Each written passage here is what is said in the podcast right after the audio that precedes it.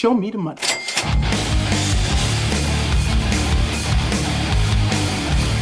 Sim, sim, sim, tá começando mais um Stock Pickers ao vivo aqui direto da School of Rock, Unidade de Pinheiros. Para você que tá vendo pelo YouTube, agora são 5 horas e 13 minutos da quinta-feira, 15 de julho. Desculpa o atraso, estávamos testando os equipamentos, mas é, vamos compensar esse atraso. Para você que está ouvindo no podcast, isso não muda absolutamente nada. Aliás, bom dia, boa tarde ou boa noite, né? O horário não interfere, você não está vendo nossos equipamentos, todo esse cenário maravilhoso, mas vai ouvir esse conteúdo de altíssimo nível, porque temos um convidado de peso que já veio no, no Stock Pickers, mas no Coffin Stocks, né, no YouTube, onde é só 30 minutinhos, deixou um gostinho de quero mais para todo mundo e hoje ele está aqui para falar muito mais com vocês. Nosso convidado é o Marco Freire, ele é gestor de, dos fundos multimercados da Quinea e a Quinea, uma das casas é, são 36 bilhões em ativos sob gestão, que faz dela uma das maiores casas. Esse número não sei se está atualizado, Marco. Qualquer coisa você dá um update aí, faz foi um pouquinho mais de um mês. E como o Renatão tá de férias, a gente vai ter uma convidada especial aqui para fazer a entrevista junto comigo. Ela já manja bastante de fundos de investimentos e o problema é que ela é meio viesada com Kiné. Fiquei sabendo que ela gosta pra caramba da casa, então eu vou ter que fazer o papel de zangado aqui é, na falta do Renatão. A convidada é a Natália de Sá, ela que é analista do XP é, analista da XP Allocation. O nome tem que ser Allocation mesmo, não pode ser alocação? Não pode ser, porque senão pode ser que confunda com a função que a gente tinha antes. Entendi. A gente, antes a gente era do time de análise da XP, agora a gente está dentro da asset da XP. Ótimo, beleza. Então, tudo bem. Não, faz sentido, né? X, ninguém fala XP privado, né? É o XP private. Então, exato, é, exato. Então, XP allocation. beleza. Então, Nath e Marco Freire. Bom, antes de começar, né, o papo, eu vou estar tá aqui com o chat no celular mesmo para acompanhar o que a galera tá vendo. Mas para aquecer os motores, a gente sempre faz uma perguntinha de quem que é você no condado em 30 segundos. Vou começar com a Nath, é, apesar dela ser a entrevistadora, não a entrevistada aqui, mas é, queria já que você explicasse sua relação com a indústria de fundos, falasse um pouquinho de você no mercado, enfim, quanto tempo está aí na, no condado. Natália de Sá, quem é você em 30 segundinhos? Bom, analista né, da XP Allocation, o que, que isso quer dizer? Bom, a XP Allocation é uma célula dentro da Asset e é, eu cuido basicamente ali, junto com o time, dos fundos da família DNA e os fundos da família Selection. E aí, por que, que ele brincou aqui? É... Ixi, como é difícil falar em 30 segundos, hein? Não, já passou, mas tudo bem. É o famoso dane-se. e aí, é... por que, que é, ele brincou aqui? É... Que tem essa questão de, poxa, vai ser difícil ser zangada aqui dos fundos. Na verdade, acho que eu tô mais para Branca de Neve. Porque eu faço a seleção, né, junto é, com o Samuel, que tem podcast do Outlier, dos fundos. E a Kinea, ela tá, em, ela tá dentro de todos os nossos fundos da família Selection Multimercado. Então, vai ser difícil aqui para mim. É, Você não vai falar que o fundo Puxa é ruim, a então. orelha, então. jamais. Mas tem não muita coisa legal pra gente, pra gente discutir. O, o, fundo, aliás, o multimercado é Kinea Atlas, né? Esse Atlas, é isso aí. É, um tá. dos, né? É, são, são vários fundos lá na, na família Kinea, né? E, mas, bom, acho que para falar da família Kinea, é, vamos deixar o Marco também falar. Aliás, não, eu vou. É, quando você fala dos fundos multimercados, é o Kinea Atlas, né? Vocês acabam colocando outros fundos. Como é que funciona ali na, na seleção ali do, dos fundos para entrar no, no Selection e no DNA. E a carteira do Selection é diferente da carteira do DNA. Então, vamos lá. O primeiro falar do DNA, acho que é mais fácil. Então, o DNA, a gente tem um fundo para cada perfil, né? um para cada tolerância ao risco. Então, no final, a gente investe mais ou menos ali, né? nos mesmos ativos. É, por exemplo, crédito privado, renda variável, são os mesmos fundos ali, a mesma cabeça. Por exemplo, ah, a gente é, tem um pouco mais de bolsa lá fora, ou bolsa aqui. O que, que vai mudar dentro dos fundos da família DNA? A tolerância ao risco, né, é, da pessoa. E aí, o que que acontece? A gente tem duas formas de investir ali dentro. A gente tem, pode investir isso via fundos passivos ou via fundos ativos. Agora a gente já, tá, já tem algumas coisas ali dentro, derivativos, por aí vai, mas eu não vou complicar. E, e aí, os fundos ativos, a gente investe via família Selection. Então, a família DNA é por perfil e a família Selection a gente escolhe quais são os melhores fundos daquela classe. Sim. Então, por exemplo, os melhores multimercados, os melhores fundos de renda variável. Que aí se o cara entrar lá na, na- Tem na XP, tem na Rico, né? O cara entra lá, tá lá, Selection Ações. Aí são vários fundos de ações selecionados ali, que aí entra o trabalho do, do Samuel. né? Exato. Ou você também faz nessa. Também, também. Eu fico nos dois lados. Entendi. E aí, dentro da família de Selection Multimercados, está o Kiné Atlas. Exato. Tá. Tanto no, no Selection Multimercado, como no Selection Multimercado Plus, que tem um pouquinho mais de risco. Uhum. E a gente também tem o Selection é, Multimercado Previdência. Boa. E o DNA são aqueles fundos lá que tem os nomes meio é, engraçados, né? Tem o Brave, tem o. É, olha, que é te- justamente para definir. O cara investe naquele que tem o perfil dele, né? Se o cara é mais Sim. arrojado, tem. Cuidado com esses nomes aí, porque a gente escolheu com muito carinho, viu? Não, não vou falar mal, não tô falando mal. Eu tô falando que é, é- que o Selection é o multimercado e tal. O D- DNA é o. Brave, é o. Tem, é, não. é que eu só lembro do Brave, porque é eu, o se eu fosse- Serenity, o Serenity. que Defense, aí tem o Strategy, o Vinson, o Energy e o Brave. Entendi. É, E o Brave cada eu um- acho que eu, que eu tenho mais a cara ali. É, porque ele é, uni- ele é um pouco diferente Ousado. dos outros, porque ele é, ele é só ações. E aí a gente fez pensando é, nos perfis. Então, quando a gente né, mudou a política de investimento na XP, antes era conservador, moderado e agressivo. E aí virou cliente é, cauteloso.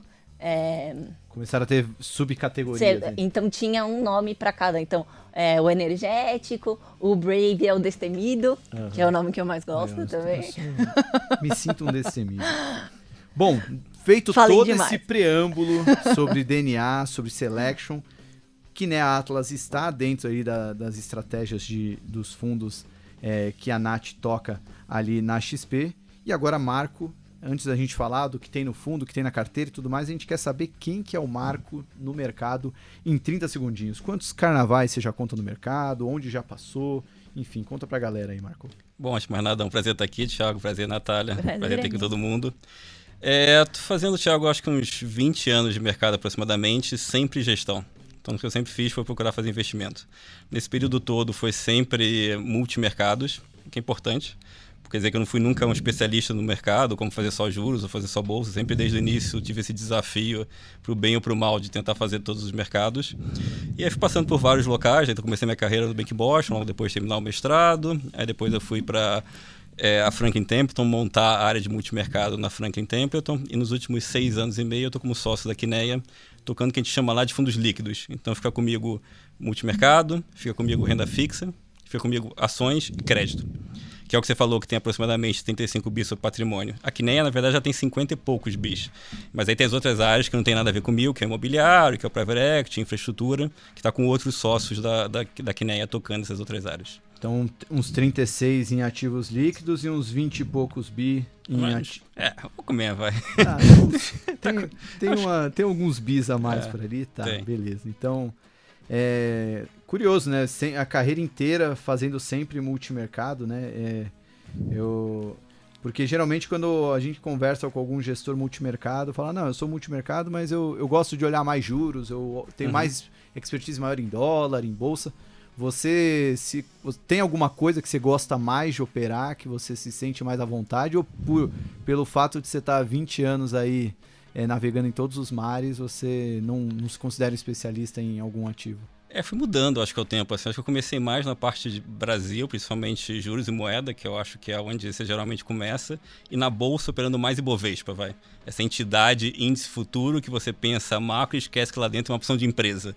É, operando aquilo ali como se fosse simplesmente a economia melhor, o juros vai para baixo, eu compro, a economia está pior, o juros está para cima, eu vendo. Assim, esquecendo que ali tem uma Petrobras, uma Vale, que pode não ter nada a ver com isso daí que você está falando. Então, no, no início comecei mais macro, é, bem macro e bem Brasil. Eu diria que foi o primeiro passo. Aí depois o segundo passo, quando fui para Franklin, por a natureza da empresa, que é uma empresa americana, e eu era co-gestor de um fundo emergente, eu acho que o segundo passo foi fazer mais internacional. Então foi aí que a gente começou a discussão de juros lá fora, discussão de moedas lá fora. É, foi esse o segundo aprendizado. E nesse período comecei o aprendizado de ações também, que dentro da equipe tinha gente já fazendo ações. E de fato, vamos olhar Magazine Luiza, vamos olhar Vamos, vamos olhar as empresas também. Comecei a olhar nesse período. É, E é isso. E mais recentemente, comecei nas commodities. E agora, ainda mais recentemente, está começando a olhar as criptomoedas. Opa, interessante. Então... Já até anotar aqui, ó. Vamos ter cripto hoje. É, o pessoal adora, né? Ou odeia, né? Mas é o que é importante. Fale bem ou fale mal, mas fale de mim. É, mas um, uma coisa que você falou, passou rapidinho, me chamou a atenção. Você entrou no mercado depois do mestrado? Isso, exatamente. Logo depois do mestrado, fui direto para a mesa, o que não é comum, tá? Eu saí do mestrado de economia na PUC Rio, estudei economia.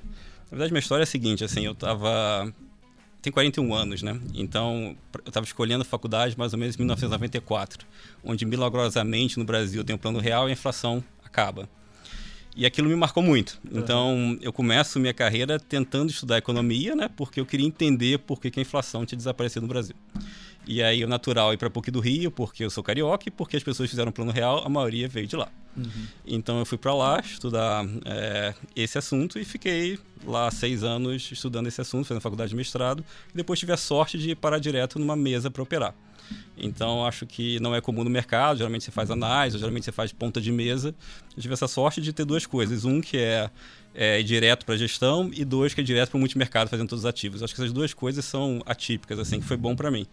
E aí, para falar já de aprendizados, que eu acho que é o que, na final das contas, fica né, para as pessoas, é, a primeira diferença foi sair do mundo de economia para o mundo de mercado, porque você acha que você vai chegar lá, vai fazer um cenário econômico, vai ter aquele cenário econômico você vai ganhar dinheiro. doce ilusão. É, na verdade, a coisa-chave que você aprende e aprende logo é que para você transformar um cenário econômico, um cenário de análise de empresas em dinheiro, você tem que saber o preço certo para comprar, o preço certo para vender, tem que saber administrar aquele resultado ao longo do tempo, que envolve o seu psicológico, envolve você saber quando admitir quando está errado, saber quando você tem que aumentar e quando tem que cair fora que é a parte que é quase a arte da profissão, que é uma parte super difícil, super chave, tá? Uhum. Então acho que esse foi o primeiro aprendizado para mim foi esse choque de realidade, de saber que acertar cenário econômico não tem nada a ver com, não tem necessariamente a ver com você Mas ganhar dinheiro. O que, que te puxou para o mercado? Você já queria ir para o mercado é, enquanto já estava fazendo mestrado? Porque assim, imagina a galera que, boa uhum. parte que, que, a gente conversa, né? O cara tá lá numa faculdade, às vezes não é nem economia, muitas uhum. vezes é engenharia, e acaba indo para o mercado, sei lá, foi uma vaga de estágio, começou lá já. Uhum. Então ele vai aprendendo meio que na prática, né? Depois ele vai percebendo que aquilo dá gosto, né? Ele, ele pega gosto por aquilo. Uhum. Então você fez a faculdade, você fez o mestrado, aí foi para o mercado. Mas você já queria ir para o mercado desde sempre? Eu diria o seguinte, assim, é, se você pega até na minha faculdade, o que eu mais gostava de estudar era risco. Então era uma pessoa que, que eu gostava de modelos de risco, gostava de pensar em risco. E me atraía pela discussão prática e não teórica de economia. E se você pega a profissão de gestor, a gente pensa mais uma vez que, no fundo, no fundo, o gestor é um administrador de risco. O que eu faço é isso. É, eu tento olhar. O futuro é sempre incerto, por mais que a gente tente analisar. É, a gente vive numa economia que tem não linearidade, que tem coisas é, estocásticas, então você não vai conseguir prever exatamente o que vai acontecer com a economia no futuro. Então você administra risco. Onde está o melhor risco retorno para cá? Onde está o risco retorno que está ruim? E você monta um portfólio balanceado é, com várias ideias que possivelmente têm um bom risco de retorno para tentar maximizar essa probabilidade de ter um retorno positivo no futuro. Então, é, eu acho que daí que vem um pouco, Thiago. Eu acho que era uma, um interesse pela economia, interesse pela coisa prática, um interesse por administração de risco. É, aí você junta tudo, é natural o mercado. Agora, uhum. tinha na cabeça muito claro que ia virar gestor? Não, não tinha. É, daí foi um pouco daquelas coisas de sorte na vida ou azar, né? Definindo como é que você pensa. Mas, é... Acredito que sorte. Você está 20 anos sorte. fazendo isso numa gestora gigantesca, né? Que a Nath adora, então não é. Bem sucedida, então, é, retornos então, consistentes. Acho que você deu sorte, sim, acho que você deu sorte. É, bom, para dar o ponto de partida, é, até para o pessoal já que está acompanhando aí ao vivo, também quem está ouvindo de casa é, pelo podcast, é, gestor multimercado tem que ter opinião em tudo, né? Por mais que. Porque cada escolha é uma renúncia, né? Quando Ou ele você... tem que saber que não tem opinião e tem que ficar quieto naquele mercado. Ou então é, é importante. Fica, mas não, não se posicionar também é se posicionar. É, exatamente. Né? E é raro também. É. Porque você pega um gestor de ações, ele tem que, no mínimo, ele tem que estar dois terços otimista, uhum. né? Porque é o, é o máximo que ele pode ficar com caixa, né? Uhum. Um terço. Verdade. E sempre em ações. Gestor multimercado pode estar comprado em bolsa, vendido em bolsa, comprado aqui, comprado acolá, commodity, uhum. cripto. Então, para a gente dar o ponto de partida, seria legal entender como é que está a cabeça da Kinea hoje, né? Acho que quem acompanhou o Coffin Stocks uhum. já tem uma noção, ou o papo que a Nath também fez na XP com você já pode ter visto, mas até para a gente ter o ponto de partida, onde é que estão as grandes convicções da Kinea? Onde é que estão as grandes convicções de, de cenário? Como se reflete em posições? Primeira grande convicção é que as condições financeiras mundiais vão ter que apertar. Quer dizer com isso é que a liquidez vai ter que diminuir, isso é refletido em posições para aumento da curva de juros no mundo, principalmente nos Estados Unidos aqui, tá? Então essa é a primeira coisa. E se as condições financeiras vão ter que apertar, vai ser um cenário mais difícil para a bolsa. Então, de modo geral, até nas bolsas internacionais tem algumas posições vendidas. Terceiro ponto é que a gente acha nesse momento do ciclo onde a gente está começando. Peraí, a... peraí, o terceiro? Já, o, cadê, cadê o segundo? O segundo foi da bolsa. Ah, o segundo já é a bolsa. Ah, Isso. tá. Nossa, o marco é muito rápido. então vamos lá, juros para cima. Aham. O momento vai ser com a perda de condições de liquidez mais complicado para ativos de risco. Então a gente acha que a- não é que é negativo para ativos de risco, mas é um momento que o risco retorno nos ativos de risco vai ser pior. Então a gente tem algumas posições até vendidas na bolsa internacional. A gente prefere commodities, que é o terceiro ponto. Então a gente ainda está otimista com commodities. Lá na conversa no Coffee Stocks a gente falou de commodities. Acho que commodities é um ativo que é muito mais reflete Aliás, o mercado. Baita carta que vocês fizeram naquela época falando sobre commodities, um grande aprendizado. Quem não, não leu essa carta, pede pra gente lá no Telegram, que a gente manda de novo. Vale muito a pena. Uma aula de várias das commodities ali que estão na carteira da Kinea. Legal, para fazer um marketing aqui, você quer também entrar no site da Kinea no blog. Pode ser está lá. também, é, tá lá mais fácil. Mas se tá no Telegram, também já, a gente manda. É, Mas o site Kinea. www.kinea.com.br. Aí, ó, pronto. Então já, já tá lá. É, então, commodities a gente prefere, é onde a gente ainda tem mais alocação na parte otimista. É, no mundo de moedas, de modo geral, a gente prefere as moedas de países que estão mais adiantados em subir os juros em relação a que a gente já vai ficar mais atrasado nesse processo de subir os juros. Então, a gente tem posições ainda no real, construtivas no real. A gente tem posições é, na Rússia, que também está subindo juros, no rublo. A gente tem posições no peso mexicano e a gente está vendendo em moedas da Europa e da África do Sul. Mas é, é- é- é essa cara, tá? Então a gente tem que discutir um pouco a inflação no, no mundo e aqui, para tentar entender por que, que essas condições financeiras apertam, um pouco o que isso implica para ativos de risco, por que ainda a commodity pode continuar bem e por que dessas moedas com mais juros contra as de menos juros. E uma visão aqui, de modo geral, é, que acho que talvez um tema do momento, essa discussão de inflação, a gente acha que é, que é tanto lá fora quanto aqui. A gente acha que sim, tem algum componente mais estrutural de inflação no mundo, principalmente nos Estados Unidos, que não é tudo temporário. E que aqui no, e existe, na verdade, motivos melhores para a inflação no Brasil ser temporária do que nos Estados Unidos. É, Melhores você quer dizer, tem mais motivos para acreditar mais que... motivos para acreditar que a inflação no Brasil, que está alta agora, vai ceder daqui para frente, do que para acreditar que a inflação dos, dos Estados Unidos, que está alta hoje, deve ceder daqui para frente. Uhum. As duas vão ceder do nível que está agora, que as duas estão muito puxadas, mas eu acho que tem um componente mais estrutural na, na inflação americana do que tem um componente estrutural no Brasil, que é o contrário do que o mercado nos diz hoje, tá? O Tá. mercado está na ponta contrária se olha os preços do mercado. Né? O preço do mercado hoje na inflação implícita do Brasil é que o Brasil vai estourar o teto da meta por todos os próximos anos. Uhum. Então é algo como 4,80, 4,90. Né? Ano que vem o teto da meta é 5%, e a gente está bem próximo Bem ali desse flertando teto. ali já. ali com o teto. Uhum. Pô, vários, várias grandes convicções. Eu, eu vou começar pela segunda, que acho que é o que, é, o que interessa bastante. Essa, o risco retorno de bolsa vai piorar e vocês estão até com posições vendidas. Quando fala que está em posição vendida, é, o que, que é? É, de- é índice de determinado país, setores. É, como é que você divide? E é, e é totalmente vendido ou vocês têm alguma. Não, tem posições vendidas e posições compradas. Então, de modo geral, a gente tem comprados em tecnologia, eh, seja lá fora e aqui dentro. E a gente é ne- net comprado no Brasil net vendido nos Estados Unidos. Tá? É, nos Estados Unidos é principalmente posição vendida são em, em posições de, em índices de small caps, de ações de pequena capitalização, vai, empresas pequenas. Então, é, se for, for de- descrever um pouco dessa composição, um pouco mais ainda comprado no Brasil, mais seletivo, é, de modo geral empresas de tecnologia e crescimento secular. É aí que a gente gosta mais de ficar comprado. Na bolsa lá fora, um pouco mais cauteloso, principalmente com as empresas small cap. Por que cauteloso com as empresas de, principalmente das small cap, das pequenas capitalizações? Um, porque essa pressão de custo que a gente vai ver daqui para frente, já está vendo nos Estados Unidos, pressão de mão de obra bate mais na empresa pequena do que na grande empresa. Uma grande empresa de tecnologia, custo de mão de obra não é muito relevante para ela. É, na empresa pequena isso bate, bate na veia. Então todo esse movimento de pressão de commodities, esse movimento de pressão de mão de obra bate nas margens dessas empresas pequenas. Dois, a gente acha que vai sim subir tributos dos Estados Unidos. E quando subir também acaba batendo mais nas empresas pequenas do que nas grandes empresas. É sempre mais difícil você conseguir tributar uma grande empresa de tecnologia que coloca o lucro na Irlanda, se for o caso.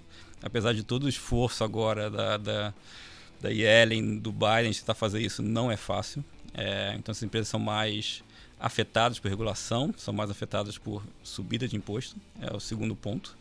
E terceira verdade é que esse índice subiu muito, um grande fluxo de investidores de varejo nos Estados Unidos, que subiu com vários ativos, sejam ele criptomoedas, sejam ele as famosas meme stocks, que acabaram também subindo muito dessas ações de, de small caps. A gente acha uhum. que é um uhum. índice que, de modo geral, as empresas são de qualidade inferior e acabaram ficando muito caras. É isso que eu ia perguntar. Esses índices, eles têm uma composição, tem dentro da composição esses meme stocks, né? Eles, Até são, muito, pra... eles são muito diversificados, é, mas acabam entrando, assim. Então, alguma das, algum efeito tem, assim, principalmente uhum. dadas as variações que aconteceram nesses papéis. Tá, né? Só até para explicar, né, pessoal? É meme stock. A gente fala muitos termos aí em inglês que parece sério, né? O meme stock não é tão sério, porque realmente é um meme, né? São aquelas ações que é, galera daqueles fóruns, né? Reddit, Wall Street Bets galera começava a operar aquilo e até muitas acabaram subindo pelo próprio fluxo de gente que começou a comprar, né? Então você pega é, desde acho que o fenômeno GameStop foi o mais conhecido ali, mas não foi a única, né? Várias empresas, é, empresas de cinema, empresas de, de vários outros segmentos que não estão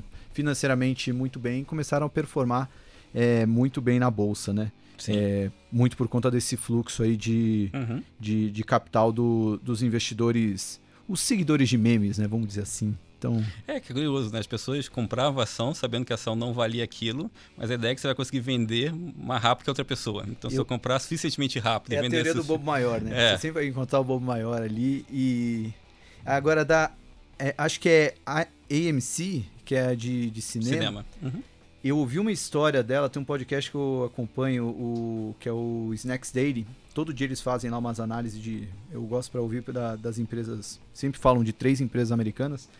E num, num, dia que eles comentaram sobre AMC, eu fiquei assim impressionado com a falta de fundamentos que estava fazendo a ação subir, né? Era coisa que e realmente a empresa teve uma performance é. espetacular. É, quem se né? deu melhor foi os próprios executivos da empresa, né? É, a ação explodiu, eles venderam uma parte. Exato. E para eles foi excepcional. Pra, é, o negócio de cinema. Foi coisa de cinema mesmo que, que eles conseguiram fazer com, com essas ações. É, tá, então. É, de bolsa. Cê... Mas é isso, mas por que, que também, de modo geral, um pouco mais cautelo da bolsa? Você está falando assim, é, qual é a ideia aqui geral assim, do contexto que a gente vai viver lá fora? Pegar um pouco, dar um passo atrás e ver o que está a economia americana hoje, tá? É, a economia americana vai para um desemprego no final do ano de 4%, aproximadamente. É, 4% é um dos menores valores em 50 anos. Tem um desemprego bem baixo na economia americana. Dois, é, se você pega a economia americana hoje, obviamente a inflação é 4,5%. Núcleo de inflação, tá? Eu estou falando núcleo de inflação é aquela inflação tirando os componentes mais voláteis, que é um número parecido com o Brasil. É, não me lembro de ter visto uma, uma economia com a economia americana com uma inflação parecida com a nossa em termos de núcleo, tá? É, então, inflação, obviamente, bem acima da, da meta. Pressões de salários, que é a coisa que faz a, coisa, a inflação ser mais permanente quando começa a bater em salário. Uhum. A gente brinca lá na, na Kiné que o fenômeno Amazon agora mudou, porque antes o fenômeno Amazon era a deflação de bens. Sim. Agora o fenômeno Amazon é todas as empresas começaram a aumentar o salário mínimo, porque o Biden queria um salário mínimo de 15 dólares. Super difícil passar no Congresso americano isso, ele não, não dificilmente vai conseguir. Mas a Amazon, alguns anos atrás, subiu para 15 dólares o salário mínimo Aí depois vieram os supermercados, Walmart e Target subindo para 15 dólares. Agora está o McDonald's subindo, está Chipotle subindo. Na verdade, a Amazon agora está meio que parece que exportando um pouco dessa pressão para essa procura de mão de obra que está pressionando toda essa cadeia de salários é, e os salários mínimos. Então tem pressão de salário sim. Acho... E ainda para ajudar, teve toda a questão é, dos, dos pacotes de, de incentivos e, e por aí mais, né? Perfeito, que teve ali, né? A gente até conversou no Mundos e Fundos, era o McDonald's não conseguia contratar. Foi um meme, aquele, uma... aquela foto do... É, como é que era? Acho que o McDonald's estava oferecendo... 200 dólares, não sei. Só pra fazer entrevista. Pra ir fazer é, entrevista, não era nem. É, a Disney pagava 500 dólares pra você ser entrevistado. Ah, tem lugar que te dão um iPhone, tem de tudo, assim. É, então tá, tá apertado. Então é isso. Então, ó, uma economia americana que está com desemprego de 4, tá com inflação core parecida com brasileira, essa inflação de núcleo, né? É, tem pressão de salário sim. É, e quarto, que é importante, preço de casa. Olha nos Estados Unidos, né? Nos últimos 12 meses foi maior alta em 30 anos. Então está com ativos financeiros ou ativos reais subindo numa proporção que a gente não viu. Aí você olha essa condição objetiva da economia, você olha como é que está a condição de liquidez e a condição financeira da economia, é o patamar mais frouxo de todos os tempos. Então, hoje as condições financeiras da economia americana, com essa, a economia está de, uma forma, a condição financeira está de uma forma oposta. Uhum. E essa divergência que eu acho que tem que começar a fechar. Então, o que eu acho que a nossa grande visão é não dar quando começar condições financeiras tão frouxas como estão hoje, dado que a economia já normalizou. Na semana passada, o Daniel Larsening, da, da Verde, falei seu sobrenome errado, não, não, tem, não vou usar o, o sotaque que o Renatão usou lá, mas é o economista-chefe da Verde, e ele falou de uma maneira até meio profética. Assim, ele falou: hoje todas as condições estão apontadas para ter inflação no mundo dos desenvolvidos. Tá, tudo está apontado para voltar à inflação. Mas se mesmo assim não voltar à inflação, é sinal que a inflação nunca mais vai aparecer nesse mundo. gasta mais, né? Porque pensa bem, é, qual que é o governo americano está fazendo um déficit esse ano de 13% do PIB. Brasil, que a gente está todo preocupado com o fiscal, é 1,5 com 2. Está fazendo 13. É, se você gasta e isso não impacta as taxas de juros subir, isso não gera inflação, gasta mais. É, qual, que é, qual que é a sua limitação prática de gastar? Se é uma limitação prática de gastar, é algum momento que o mercado tem dificuldade de financiar, algum momento que isso gera inflação, é, porque você não, não consegue atender aquela demanda toda via o seu lado da oferta. É, é ali que você para o seu incentivo, porque antigamente nos velhos e bons tempos se chamava dos bond vigilants, que o pessoal falava, que eram os vigilantes do mercado de renda fixa. Né? Antigamente brincavam nos Estados Unidos na década de 80 que na verdade quem tinha mais poder era o mercado de renda fixa. E quando o mercado de renda fixa começava a reclamar, o governo muda, que é um pouco do Brasil. Se você olha o Brasil, assim, começa a discussão de fiscal, o fiscal está saindo dos eixos, o dólar começa a subir, a curva de juros no Brasil começa a subir, você começa a ter pressão do mercado, o Congresso vai lá e começa a reavaliar. Hum. Mas se você pode gastar nos Estados Unidos, em qualquer outro país desenvolvido, e isso não gera inflação, e isso não gera pressão na curva de juros, gasta mais. É, por que não? É, você vai gastar até o ponto que isso vai gerar. A questão é se você já está nesse ponto ou não. É, mas se não, virou opção de graça para o governo. Para o governo, a opção racional dele é falar: se eu posso me financiar com uma taxa de juros de 10 anos a 1,30, é, sem nenhuma pressão de inflação permanente, eu vou gastar mais. E a história que eu acho que acontece hoje, que é curioso, né? Porque eu estava falando assim, eu vejo mais um passo atrás, assim, vamos tentar olhar só os dados de Brasil e Estados Unidos para gente comparar. Brasil, desemprego final do ano, 12. Estados Unidos, desemprego final do ano, 4. Política fiscal dos Estados Unidos, 13 de déficit. Brasil, final do ano, 1,5 com 2 de déficit. Déficit concorrente dos Estados Unidos, 4. Déficit concorrente do Brasil, final do ano, 0. Qual país deveria ter inflação um pouco mais permanente? Deveria ser os Estados Unidos, uhum. que tem desemprego mais apertado, que tem política fiscal mais frouxa e que tem mais equilíbrio nas contas externas. Agora, a diferença do Brasil para os Estados Unidos é uma muito grande, que é a tal da credibilidade. É, isso faz toda a diferença. Você hoje não tem um trader, assim, tem, tem traders, assim, a grande maioria dos traders americanos, a grande maioria do mercado financeiro americano não tem idade para ter visto uma inflação nos Estados Unidos. Não tem idade. Assim, se você vai ver lá fora, você pega as Quando pessoas. foi a última? É, a década de 80. Ah, eu então, não tava lá.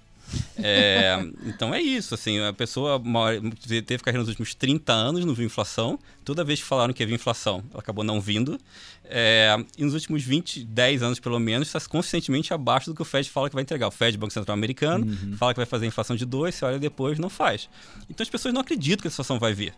É, mas isso nem... mudou um pouquinho nos últimos meses. Mas nos últimos meses, fala, já... o mercado está discutindo, mas não bota nos preços. Eu acho que hoje tem. Se você entrar no Twitter, se você entrar na discussão, você vai ver muita gente discutindo. Mas se olha o preço do mercado, que é o, o termômetro, tá dos 10 anos, está lá 1,30. É, é realmente, é... você pra pensar e falar por quê, né? Ai... Por quê? Assim, é, é difícil pensar em que, que seria uma justificativa, né? É, a inflação está lá, todo mundo acha que é temporário. Então, as pessoas, a, a, o racional do mercado é, eu estou no momento que a economia está muito forte, porque está tendo fiscal, e porque está tendo a reabertura após o vírus. Esse momento vai passar, e quando esse momento passar, a economia vai voltar para o normal e a inflação vai ceder. É, o que acontece, e é até importante, assim, como é muito consolidado na cabeça das pessoas que a inflação no mundo desenvolvido é baixa, ela não muda de um dia para outro. Ela pode ter um choque um dia para outro, como a gente está vendo agora, mas para ela mudar estruturalmente é aos poucos. Você não vai entrar num processo onde a inflação dos Estados Unidos vai passar de 2 para 5 da noite para o dia. Você vai ter, pode ter um ano de 5, mas depois ele é gradual, porque precisa aos poucos as pessoas irem acreditando que a inflação vai ser mais alta e elas vão lá no, no seu mercado de trabalho apertado e pedem mais salários. E aí com isso começa uma dinâmica, as empresas vão lá tendo pressão de salários, repassam e aos poucos você vai formando um processo.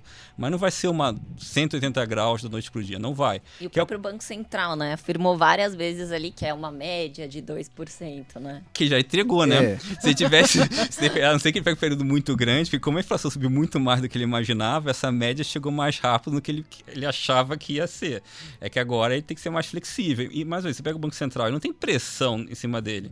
A curva de, de inflação implícita nos Estados Unidos não está subindo, pressionar o Banco Central a subir. A curva de juros longa não está subindo. O dólar não está ficando fraco. É diferente do Brasil, que eu estava falando de credibilidade. Uhum. O Brasil tem uma inflação que bate 8 em 12 meses. Pessoas falam: opa, se o Banco Central não agir, essa moeda vai apanhar. É, se o Banco Central não agir, as expectativas de inflação vão subir e a inflação vai ficar inercialmente alta, então o Banco Central precisa fazer alguma coisa.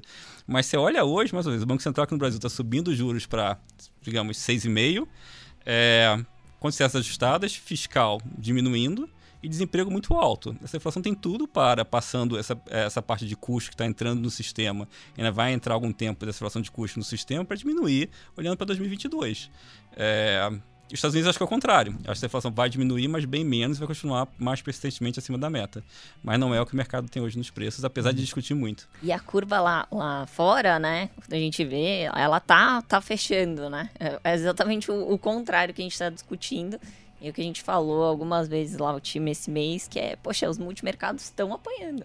É impressionante. Assim, era uma posição, inclusive, de vocês, né? Sim. É, na curva tomado, né? Esperando que o juro subisse. Isso, subir. Uhum. E, e aí, né? Não, não é o que está acontecendo agora, mas de novo, os trades não são de um mês, né? Uhum. Então, mas, mas essa é até a pergunta que eu ia fazer. Como é que vocês estão posicionados nisso? A, a posição de ficar tomado no juro americano, apostando na abertura do, do juro, uhum. continua sendo, vamos dizer, um, um seguro barato nisso. Acho que não é só. Eu acho que é um seguro. Assim, seguro depende para quê, né? Porque se você acredita que o maior risco do mundo é a inflação, e que isso que é o maior risco que pode bater nos ativos, que pode ter que diminuir a liquidez do Banco Central. E quando essa liquidez do Banco Central diminuir, os ativos vão sofrer, ele é um bom seguro. Uhum. Mas você acha que o maior risco do mundo é a atividade mundial desabar? Porque, por exemplo, você acha que vai ter uma nova onda de Covid por causa da variante Delta, ele na verdade não é um seguro. Ele vai na mesma direção das suas posições de risco, porque você vai perder nos juros e as uhum. bolsas vão cair. Que é um pouco a história de hoje, assim, no mercado. vai Essas coisas de bolsas caindo, com juros caindo, com commodities caindo. É um cenário de desaceleração mundial mais grave, ou pelo menos o mercado está se preocupando com uma desaceleração da atividade mundial um pouco maior. Pode ser por causa de China, pode ser por causa de variante Delta, pode ser por causa de fim do, do, do estímulo fiscal, pode ser porque for. Mas se for esse cenário seu risco, ele não é um seguro. Sim.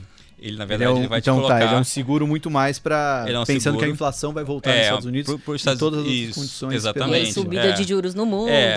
Então, eu diria o seguinte, na nossa cabeça, eu prefiro estar tá pró-risco na subida de juros do que na Bolsa Americana hoje. Certo. Principalmente, como eu falei, com, com cautela nas small caps. Mas não quer dizer que eu não saiba que eu estou pró-risco quando eu estou numa posição hum. de juros. Né? A Treasury é o grande proteção do mundo inteiro é, a primeira coisa que a pessoa faz quando está com medo é comprar uma Treasury. Uhum. É, então é. Tem que ter isso um pouco na cabeça, porque ela move, geralmente, pelo menos historicamente, o ambiente de aversão a risco tende a fechar essa taxa. Isso, você falando que prefere se expor ao risco do juro subido que da bolsa, lembrou uma vez que o, o Bruno Marques, quando veio aqui no Stock Pickers, ele ele estava explicando uma posição que ele preferia em relação a outra. Ele falou: Salomão, a vantagem de ter um fundo multimercado é que você pode escolher a prova que você quer fazer. Então, pô, se você não. Você acha que a prova de física lá está muito difícil, vai lá na provinha de, de matemática, parece estar tá mais fácil, prova de português, que você consegue fazer, né? Fazendo esse paralelo aqui, talvez o, o, o jogo ali da relação risco-retorno no juro tá bem mais interessante hoje do que para ficar na bolsa, né? Eu acho que é isso, assim, é, então grande visão é essa. Assim, hoje a gente vive uma economia americana normalizada com condições financeiras mais frouxas de todos os tempos. Uhum. Essas duas coisas têm que começar a convergir. Quando você começar a apertar a liquidez, você vai ter retornos mais baixos daqui para frente na bolsa. É, não é negativo, porque na verdade a bolsa, bolsa é, só realmente cai quando você está no momento que você vai entrar numa recessão. Fora isso, você opera mais comprado do que, do que vendido. Assim, você fica escolhendo quando comprar, o que comprar. Mas uhum. tirando o movimento que você vai ter de fato queda de luxo, é um movimento recessionário, que não é o que a gente está discutindo aqui, é, você opera na média comprado. E nem o que está é, vendo, né? Temporada de resultados de novo. Super forte, super forte. A, a analogia que a gente está fazendo é a seguinte: a gente acha que é o momento de começar. A, a gente acha que os bancos centrais mundiais vão ter que começar a pisar no freio. E com os bancos mundiais começando a pisar no freio, está também na hora de você, no seu portfólio, pisar um pouco no freio. Uhum. Essa imagem que a gente está tentando trazer. É uma imagem que tem muita liquidez, essa liquidez vai ter que diminuir. Então, se os bancos centrais vão apertar um pouco, esse, eh, vão pisar um pouco nesse freio, também faz sentido você pisar nesse freio junto. Uhum. Então, tem menos exposições à bolsa nesse momento. E só antes de. Não sei se a gente vai mudar o tema de bolsa. Não, pode ir lá, você, é... você que manda, Nath. E aqui no Brasil, é. só, um, só um comentário antes de a gente é, até mudar de bolsa. Eu quero perguntar de bolsa. De bolsa ainda? Tá bom. Mas fala, fala. É, o Brasil tem um custo de oportunidade de investir na bolsa que é alto, né? A gente não percebe muito isso, mas uma curva de juros longa no Brasil está 9% de juros. Então eu posso tirar meu dinheiro do CDI, comprar um título pré-fixado, ficar 10 anos de título pré-fixado, eu vou ganhar 9% ao ano por 10 anos. Se eu esperar até o vencimento, está certo que esse retorno, desde que o Brasil não deixe de pagar, que não vai ser o caso em dívida local. É, então é, custo de investir na bolsa é 9% ao ano, que é o custo da, de um juros longo. Se você exige um prêmio para investir na bolsa, que na bolsa tem mais risco, geralmente uns 4 pontos a mais, a bolsa tem que te dar 13% ao ano para valer a pena. Então você tem que ser mais seletivo. É, sempre vai ter oportunidades, a gente vê algumas oportunidades da Bolsa Brasileira, mas a gente tem que essa cabeça de como custo de oportunidade dos juros aqui no Brasil está alto, você tem que ser um pouco mais na hora de selecionar. Um pouco mais micro do que macro o jogo, vai que eu queria te perguntar era, na verdade, lá fora ainda. Quando a gente conversou lá no Mundos e Fundos, é, você tinha comentado sobre bolsa alemã e japonesa. Queria saber como é que tá a sua cabeça. É, eu prefiro bolsas lá fora dos Estados Unidos que nos Estados Unidos. Assim. Eu acho que os Estados Unidos vai ser o primeiro cara que vai ter que apertar a liquidez. Acho que os Estados Unidos vai ter, vai ter mais é, subida de imposto do que outros lugares. E acho que a Bolsa Americana é, tende ao longo do tempo ficar para trás das, das, bolsas do resto do mundo, tá? Então a nossa orientação ainda é preferir bolsas fora dos Estados Unidos do que os Estados Unidos. Com exceção da parte de tecnologia, tá? O que a gente ainda gosta dos Estados Unidos é as grandes empresas de tecnologia. Os cíclicos eu prefiro fora dos Estados Unidos. A tecnologia, a gente ainda vai nos Estados Unidos. Então a gente ainda gosta de Google, a gente ainda gosta de Facebook. São as principais assim que a gente gosta. As empresas que vão ser bons, empresas que vão trazer retorno composto de capital ao longo do tempo por bastante tempo, assim. E isso é pensando assim no valuation, né, no preço que as ações estão agora, ou não? Por exemplo, é, eu escuto muito e também é um pouco da nossa tese dentro dos DNAs, é, é quando a gente olha o Covid, né, a reabertura, então os Estados Unidos já foi a reabertura, já está tudo no preço, né? E a Europa claramente é, né, ainda está preocupado com, os variáveis, com a variável delta e por aí vai. Uhum. Então é alguma coisa nessa linha? Não? Não, assim, nada, assim, não é cenário macro, é o cenário que, assim, o mundo, né, essas empresas são monopolistas, a verdade é essa. Por enquanto, o governo americano não consegue fazer nada para parar esse monopólio, porque as pessoas gostam. Todo mundo gosta do Google. É, as pessoas gostam do Facebook, de modo geral. Os consumidores não têm problema com essas empresas, mas eles são monopólio. E esse é um monopólio no mercado está crescendo. Então, está pegando valor de todo mundo. Então, está pegando o valor da, do marketing lá, o Google, e pegava da televisão. É, atualmente, é, ele vai comendo da, da, das beiradas que está tudo indo para ele. Então você para e pensa nisso e esse processo está continuando. Cada vez mais se anuncia na, no Google. É, não sei como é que está aqui o caso do Stock Pickers, mas assim, o que eu vejo é todo mundo assim, é marketing lá que nem é tudo via essas empresas, cada vez mais. E deve ser esse mundo digital que a gente está aqui numa live. O que, é, o que a gente bebe disso, Marco, é quando o pessoal vai clicar aqui, quem não tem YouTube Premium, né? Vai clicar na live aqui, aparece alguma propaganda. Então, pô, agradecer a todo mundo aí que fica anunciando no YouTube que aí é, é a nossa, o nosso dividendo ali, o nosso free cash flow vai, vai aumentando ali. E só aproveitar que deu a pausa, é, mandar um salve aí para todo mundo que está vendo ao vivo no YouTube. É, o Fernando Chiosi falou: Esse é fera, meu gestor favorito. Então, pô. É, e, e Dona Sofia acompanhando. Dona Sofia, para quem não sabe, vulgo minha mãe, tá sempre acompanhando aqui. Mãe, se estiver entendendo, manda aí. Fala se está entendendo que o papo hoje tá, tá mais cabeça ali, mas é, se você estiver entendendo já, já é ótimo. Se não tiver, pode perguntar que a gente, a gente ajuda aqui. Ou senão no, no macarrão de depois da vacina, a gente pode. Tô tão ansioso. Terça-feira tá chegando, gente. Vou tomar minha vacina, vou. Só espero que eu tome aquela Aquela que é uma dose só. Qual é a, é a Janssen, que é uma é, dose só? Uma dose. Putz, vou torcer pra essa. Eu vou, eu vou tomar. o pessoal fica zoando que pô, no, no Twitter fala. É, vou tomar que tiver, mas no grupo do WhatsApp tá falando, "Ô, onde é que estão vacinando o Janssen? não, mas eu vou, vou na sorte mesmo, que terça-feira não vejo a hora disso. É, tem mais assunto de bolsa aí, Nath? Podemos virar a página aqui. Podemos. podemos. É, falamos já de inflação, falamos de bolsa. É, o Marco falou que já ia comentar de cripto, mas eu queria que você desse uma palavrinha antes de commodities, né? Que é nas convicções ali. Você falou que tem uma grande convicção. Sim. Acho que a, a carta que vocês fizeram já foi uma grande aula ali, mas Uhum. para quem para quem não leu, até para quem leu, eu gostaria de ouvir mais. É, como é que como é que fica inserido a commodities aí dentro desse dessa visão que vocês têm de mercado? Tem que falar de urânio. Ah, importante, né? Falar de... Aliás, quando você for falar, já tem uma pergunta boa de urânio aí que mandaram antes. Tá. É, vamos lá. É, qual que é a nossa história de, de commodities? Tá? A primeira coisa, assim, é, ações, de modo geral, é o mercado mais antecipatório.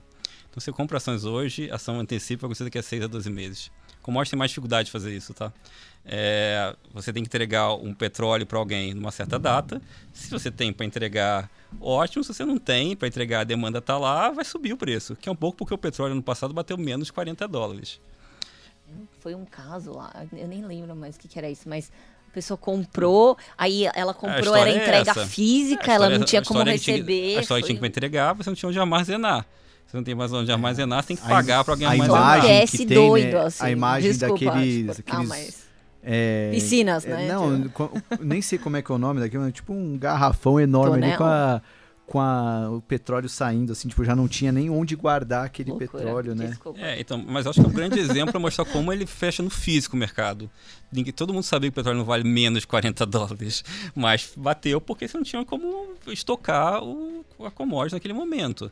É, então, assim, a primeira coisa é essa. E o que está acontecendo hoje é que o mundo continua crescendo, continua crescendo bem, e ninguém investiu em commodities por 10 anos. Por quê? Porque por 10 anos não teve retorno por investir em commodities. Uhum. Então, você teve oferta limitada, com a demanda subindo, está começando a bater em vários gargalos. Eu acho que, eu não me lembro uma situação onde teve tantas commodities em déficit no mundo.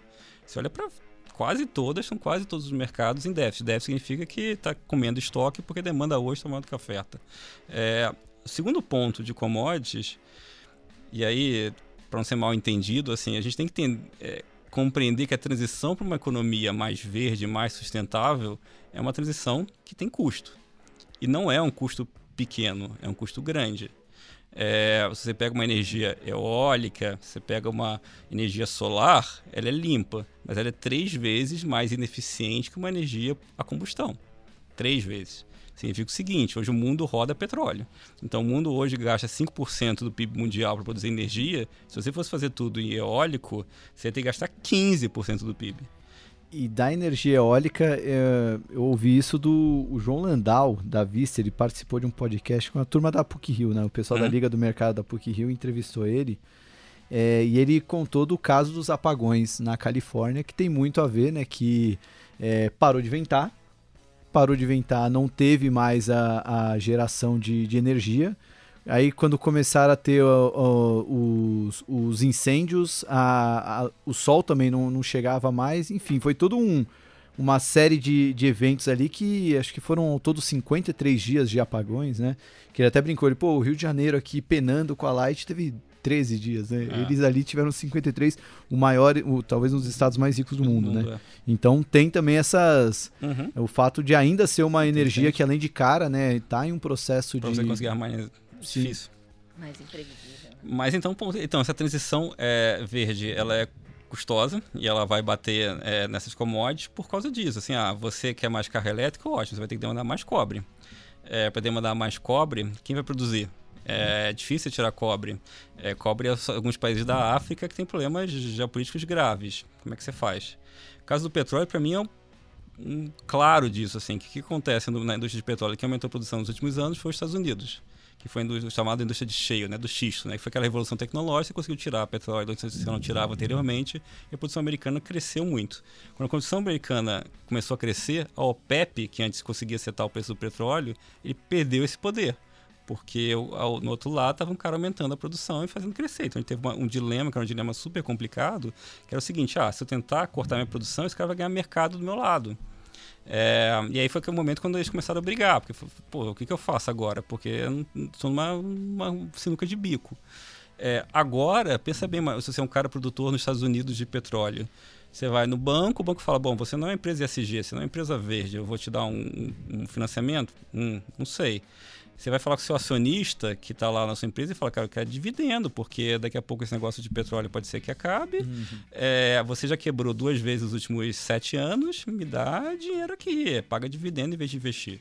Então, os Estados Unidos não está mais investindo. Com os Estados Unidos não está mais investindo, a produção americana não está mais crescendo.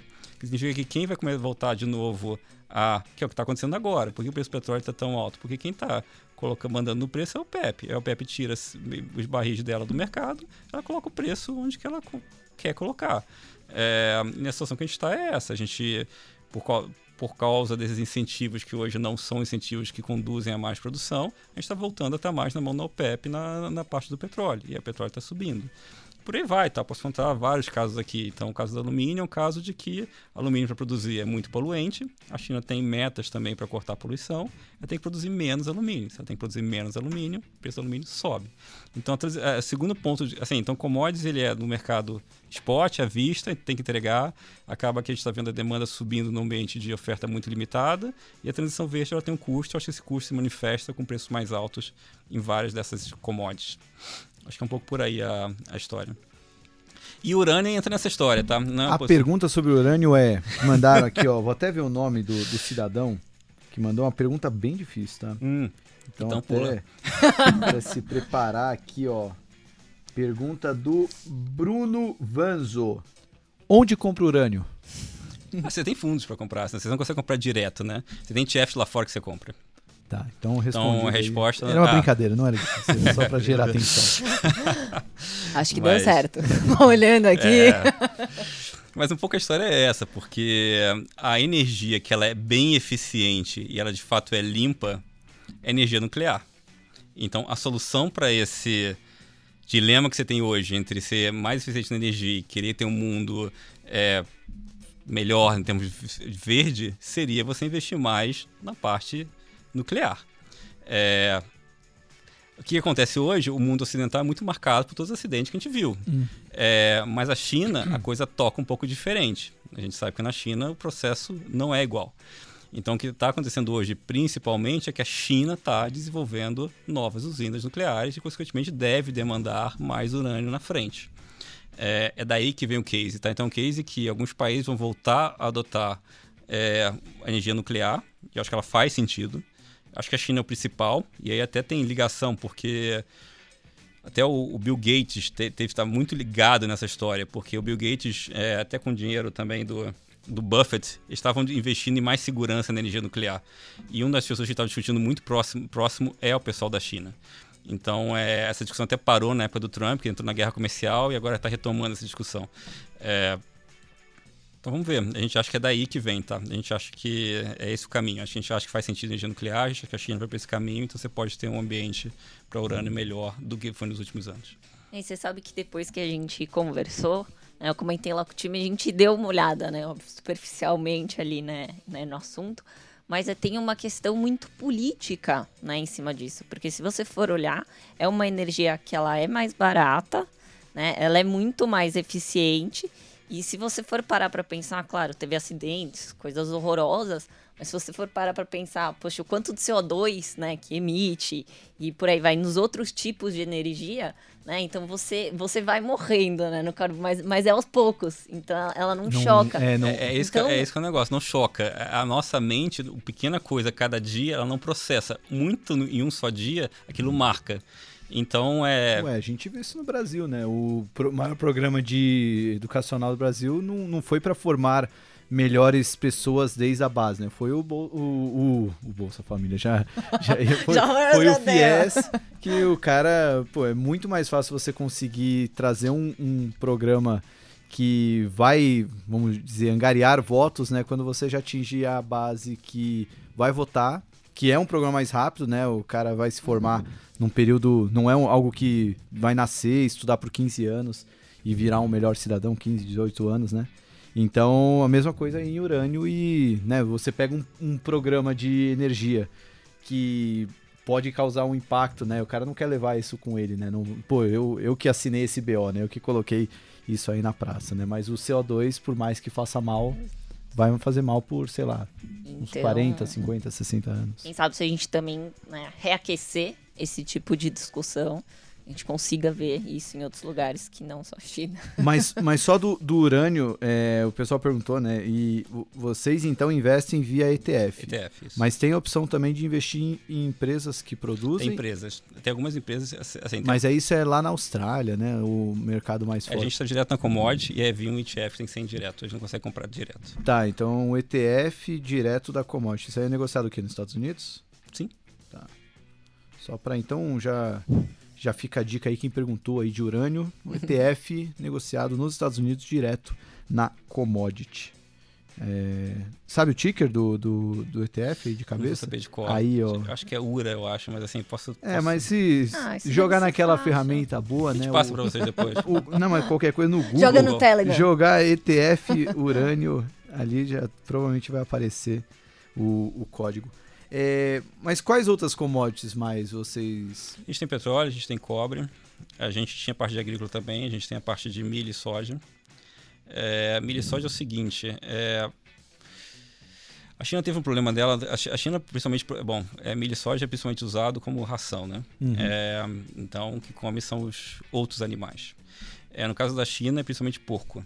É, o que aconteceu na China alguns anos atrás, que os porcos tiveram problema, foi aquele problema da doença, onde muitos morreram. Então começou a fazer, é começaram a profissionalizar a produção de porcos na China.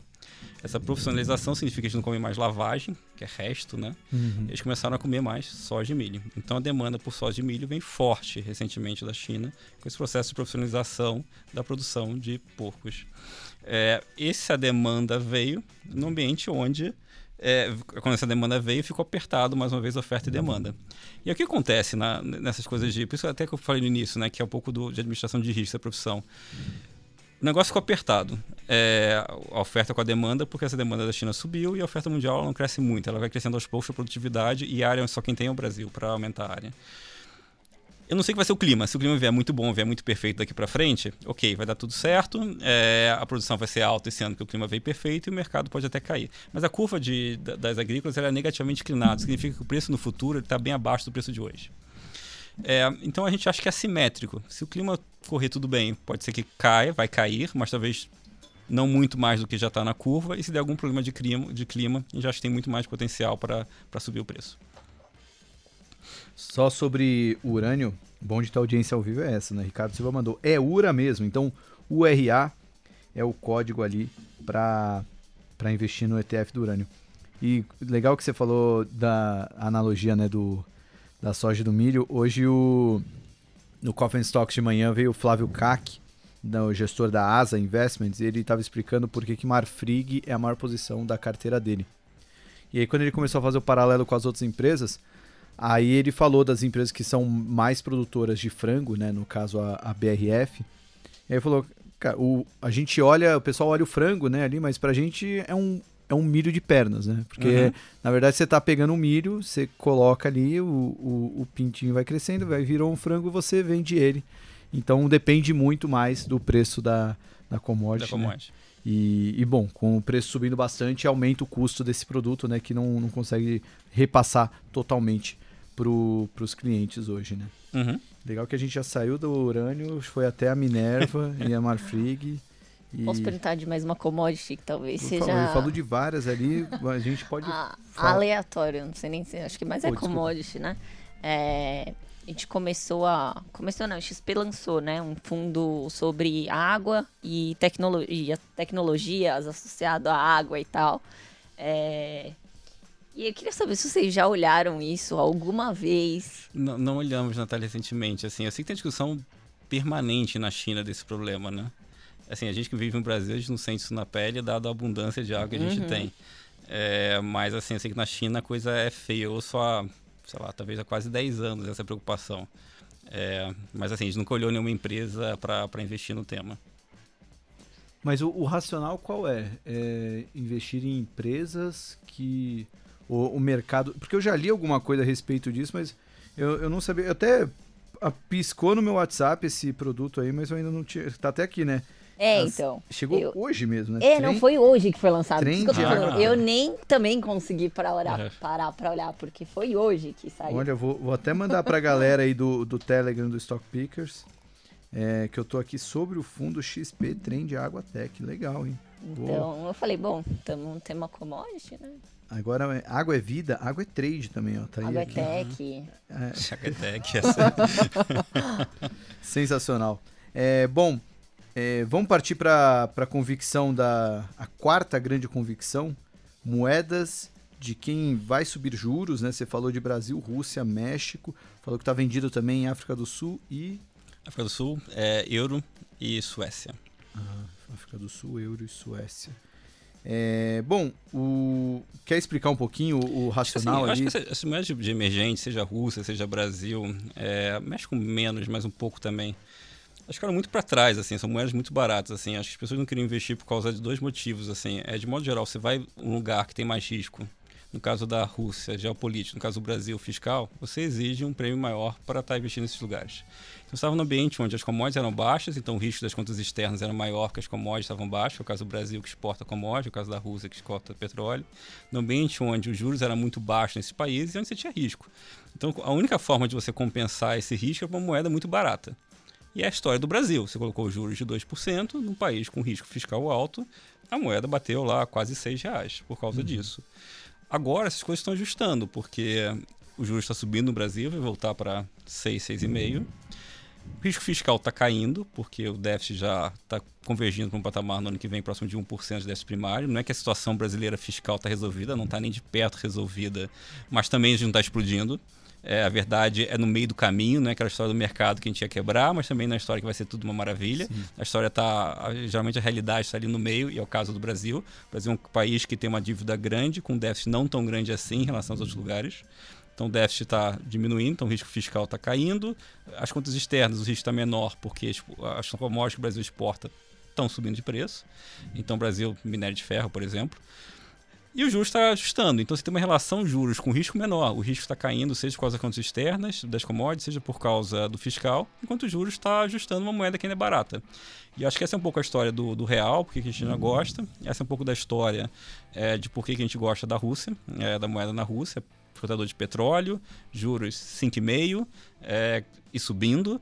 É, o país tem contas fiscais excepcionais, aquilo ali é uma fortaleza quase, mas ninguém queria investir, um porque tinha medo do petróleo antes e dois porque tinha muita discussão política em cima dos Estados Unidos contra a Rússia, né? Uhum. É, aquela discussão de sempre. Esses riscos estão diminuindo, eu acho que esses lugares vão começar a atrair é, capital. Então é, é daí que a gente está vendo. E onde a gente financia, eu acho financiar com dólar, eu acho pior, porque, como eu falei, eu acho que o do, do, os Estados Unidos é um lugar que está atrasado. Nesse, é, assim, os Estados Unidos é um lugar que a economia está muito boa em relação ao nível dos juros. Então, é um lugar que eu acho que os juros pode fazer uma subida mais rápida que o mercado espera. A gente gosta de financiar mais, principalmente com moedas europeias. É, só é, legal trazer essa ideia. Quando você fala financia, é porque é, no, é, no mercado é, porque... de câmbio você nunca está comprado só, né? Você sempre tem um, um para. É, ali, que a gente realmente pensa o dólar, assim, quando a gente fala dólar, geralmente está pensando dólar contra o real. Então a pessoa está olhando 5,15 a 5,15 reais por dólar. Eu estou te falando o seguinte, em vez de eu estar tá no reais por dólar, eu estou no reais por euro. Sim. É isso que eu estou falando. Eu estou no reais por coroa sueca. Eu estou no reais por range da África do Sul. Então, moedas é um par, você está um país contra o outro. O dólar que a gente olha é o Brasil contra os Estados Unidos. Eu estou no Brasil contra a zona do euro. Eu estou no Brasil contra a Suécia. no Brasil contra a África do Sul. É, é que essa é uma dúvida, é, é legal esclarecer porque não, não fica muito óbvio, né? Quando a pessoa fala que porque tá comprado, geralmente ele pensa, ah, tá comprado em dólar e tá Geralmente a gente pensa tudo sobre mas o dólar. Mas se você tá comprado no real, o cara deve, mas, pô, mas ele tá comprado em real, com real, né? E isso é uma dúvida legítima, porque quando, quando uhum. eu, eu, na Infomoney, quando eu, eu fazia a cobertura de mercado, tinha uma jornalista, não vou falar o local que era, né? Mas ela sempre ligava para bater a cotação da moeda, né? E aí teve um dia que foi uma outra jornalista que ligou assim. Ela falou, mas quanto é que fechou o, o, o dólar? Ah, o dólar fechou a 3,50. Tá, mas esse é o, é o dólar frente ao quê? Eu falei, não, frente ao real, né? O dólar fechou a R$ 3,50. Tá, mas e o dólar contra o dólar? Eu, tá, o, o dólar vale um dólar. Ela, como assim? É. Eu falei, poxa, mas é. A gente até deu, deu risada ali na hora, mas realmente fica daquele tilt na cabeça da pessoa, né? Pô, mas o, a, a moeda ela sempre vai valer em relação à outra. A né? outra, exatamente. Mas o. Falou legal do, dos longs, nesse lado dos shorts. É, porque o. Os são os países que vão ficar para trás subir os juros, vão ser os financiamentos para contas de capital do mundo. É que são tão diferentes, né? Você falou de África do Sul, falou é, de Suécia. É, é que assim, a, a, Suécia e a Europa é um caso meio parecido. São países com juros baixos, onde esses juros devem ficar baixos por muito tempo. Eu consigo ver os Estados Unidos normalizando os juros em algum momento de 2022 é, não consigo ver a Europa normalizando os juros no meu horizonte visível. E, e a Suécia... Por que você acha que a economia vai demorar inflação, muito mais para Quer ver uma, uma, coisa que é até curioso, assim, é, é todo mundo falar ah, a, inflação é um problema global por causa de problemas de cadeia de oferta, né? E aí é o grande exemplo é do carro, né? Porque está faltando carro, porque teve, faltou semicondutor, ninguém consegue produzir uhum. carro. Mas é curioso, porque é um problema global, mas a Europa não parece muito grande. Se você olha a inflação, se fosse tão global, você vê com a inflação da Europa parecia que os Estados Unidos. Não está. Nem de perto a inflação da Europa está abaixo da meta. É no meio desse processo de que a gente está chamando aqui de escassez. Uhum. E agora a Europa também está reabrindo, porque a vacina fez o catch-up com os Estados Unidos. Os Estados Unidos estavam muito na frente da vacina, agora a Europa está chegando lá. Então também está reabrindo. Então também a pressão de reabertura da economia também está aparecendo na Europa e a inflação não está no nível dos Estados Unidos. A inflação está ainda baixa. Então, assim, a, a dificuldade. A, a Europa teve muito menos estímulo fiscal. É, a, a expectativa de inflação na Europa é ainda mais baixa do que a americana. O problema demográfico é ainda maior. Então a gente vê que, na verdade, que o problema de inflação lá é um problema mais difícil de resolver. Infelizmente, o juros vai ficar mais baixo por mais tempo. Então, a gente acha que é melhor compor o portfólio com eles, vão demorar mais para subir os juros, e geralmente protege. Pega tipo um dia como hoje. Ah, o real apanhou do dólar, é verdade. É, ele apanhou também de outras moedas, mas menos. É, a gente caiu, sei lá, quando eu saí da, da tela estava 1% é, o real apanhando do dólar, mas em relação à Suécia estava apanhando 0,40%. Porque a Suécia estava caindo também quanto o dólar, né? uhum. né? sem fazer a triangulação. É, então a gente acha que compõe melhor o portfólio. É, e a África do Sul é um pouco disso também. A gente, é, é essas moedas, apesar de a gente gostar, porque são os casos de ficar com juros baixos, que a gente acha que vai mandar dinheiro para fora do mundo, que é o caso da Europa, a gente sabe que moeda no real é uma moeda bem mais arriscada. Então eu gosto de compor a carteira com uma moeda do outro lado também que seja arriscada, para uhum. você poder ter uma composição de portfólio melhor. E o caso da África do Sul entra nisso. Eu acho que é um país que tem um perfil arriscado também, tem uma dívida alta, num lugar que gente, os juros é mais baixo que no Brasil e deve ficar mais baixo mais tempo porque tem bem menos pressão de inflação porque ele não teve tanto fiscal como a gente. É, e lá, diferente daqui onde o crédito começou a melhorar, lá o crédito não tem nenhum sinal de vida. É, então, assim, o país vai ficar crescendo menos, porque não tem fiscal, não tem ciclo de crédito. É, juros devem ficar mais baixos por mais tempo. O país também tem problema fiscal, cuja moeda tinha performado muito melhor do que a nossa. Então, acho que compõe também esse, é, esse portfólio para ele não ficar tão riscon, vai, tão dependendo do de risco mundial. Foi a África do Sul ou foi a Turquia que colecionou ministro da Fazenda, ali, ministro da Economia, é, trocava mais do que é, treinador de futebol aqui no é, Brasil. É, não, a Turquia é, é, boa nisso, mas assim, os dois têm problemas, assim, mas é, acho que a Turquia é mais. E, e só uma pergunta muito mais por curiosidade mesmo, né? Porque é, como é que é o processo de montar uma tese de investimentos long ou short em um país? Assim, você tem que ser virar de fato um especialista no país ou é muito mais fazer um checklist de condições macroeconômicas, ali, como você falou, taxa de juros, como é que está o fiscal, ou tem que de fato buscar virar quase um especialista, sei lá, visitar o país, conversar com, com alguém que já morou lá, trabalha lá. Porque aqui, como pelo próprio nome do programa, né, Stock. Pickers, uhum. quando a gente vai falar, pô, tô investindo na Natura, aí peguei meu estagiário para virar consultor da Natura, eu fui lá visitar a fábrica da Natura, conversei com o diretor da. Natura. Uhum. O cara faz um, todo um, um checklist ali de gastar a sola de sapato mesmo ali, né? E quando você vai operar a moeda, é, precisa de fato disso ou não é tão necessário? É muito mais. Você pode ali fazer um, um estudo ali muito mais ligado nas condições macroeconômicas uhum. que um terminal Bloomberg entrega ali. E como é que, como é, é que é, um feito? ponto, assim, assim, no nosso caso, a gente tem uma pessoa que olha, assim, na, na, divisão dos analistas, tem uma, cada analista geralmente pega dois ou três países, então a gente tem uma pessoa que só olha África do Sul e Rússia. Então, essa pessoa está sempre olhando todos os dados desse país, todos os desdobramentos políticos que estão acontecendo nesses países e está acompanhando o país. Não quer dizer que a gente vai ter sempre posição nesse país, muitas vezes não tem, mas a gente está sempre olhando o que está acontecendo. Em algum momento vai alinhar o cenário econômico que essa pessoa está vendo, e assim, e aí é bom é, você conversar com as pessoas também do local. Não sei se precisa mais ir presencialmente. Né? No mundo que a gente vive hoje, você pode fazer uma conferência, falar por um laptop, mas é bom você conversar com um mas local. Mas não rola uma pressão, sei lá, o cara vai sair de férias, né? vai para onde? Pô, vou pra, vou pra Grécia. Fala, pô, não, Grécia não. Né? Já vai pra África vai do pra Sul, Rússia, né? né? Já tá ali perto. Pegar o inverno russo, né? Não. Mas é um pouco Dá disso. uma passadinha. É, mas fica só um mêsinho lá. Dá uma... Então as pessoas geralmente têm que estar conversando com os locais para tentar entender o que está pensando, o que está sendo discutido. Então isso é importante. E é bom, você acompanha os dados, você conversa com os locais, você vai formando uma cabeça do que está acontecendo com o país. Em algum momento o preço pode te dar uma entrada. Uhum. É, então, no caso da África do Sul, a gente é cauteloso há algum tempo. A única coisa boa da África do Sul é que tem contas externas super sólidas. É assim que vai. Então, é uma pessoa acompanhando, tendo, formando uma visão sobre o país, esperando um preço para entrar. E aí está discutindo com os gestores. Então, tem um gestor que só olha a parte da fixa nacional, está discutindo com os economistas. E aí está tentando formar esse, esse portfólio de moedas, no caso que a gente está discutindo aqui. E em algum momento, essa conjunção do, da, do que a gente está vendo de economia, com, com o preço do mercado, com como a gente está pensando o cenário mais global, vai fitar para você montar a carteira. E esse cara tem que ser mais trader ou mais economista? Tem que ter um pouco do, do feeling ali, de ver fluxo e tal, ou ele fica muito mais conectado às condições Eu mais acho que o gestor, assim, acho que o gestor tem que ter bom senso e saber administrar risco. Diga dessa forma, assim, para você falar, as principais e bom psicológico.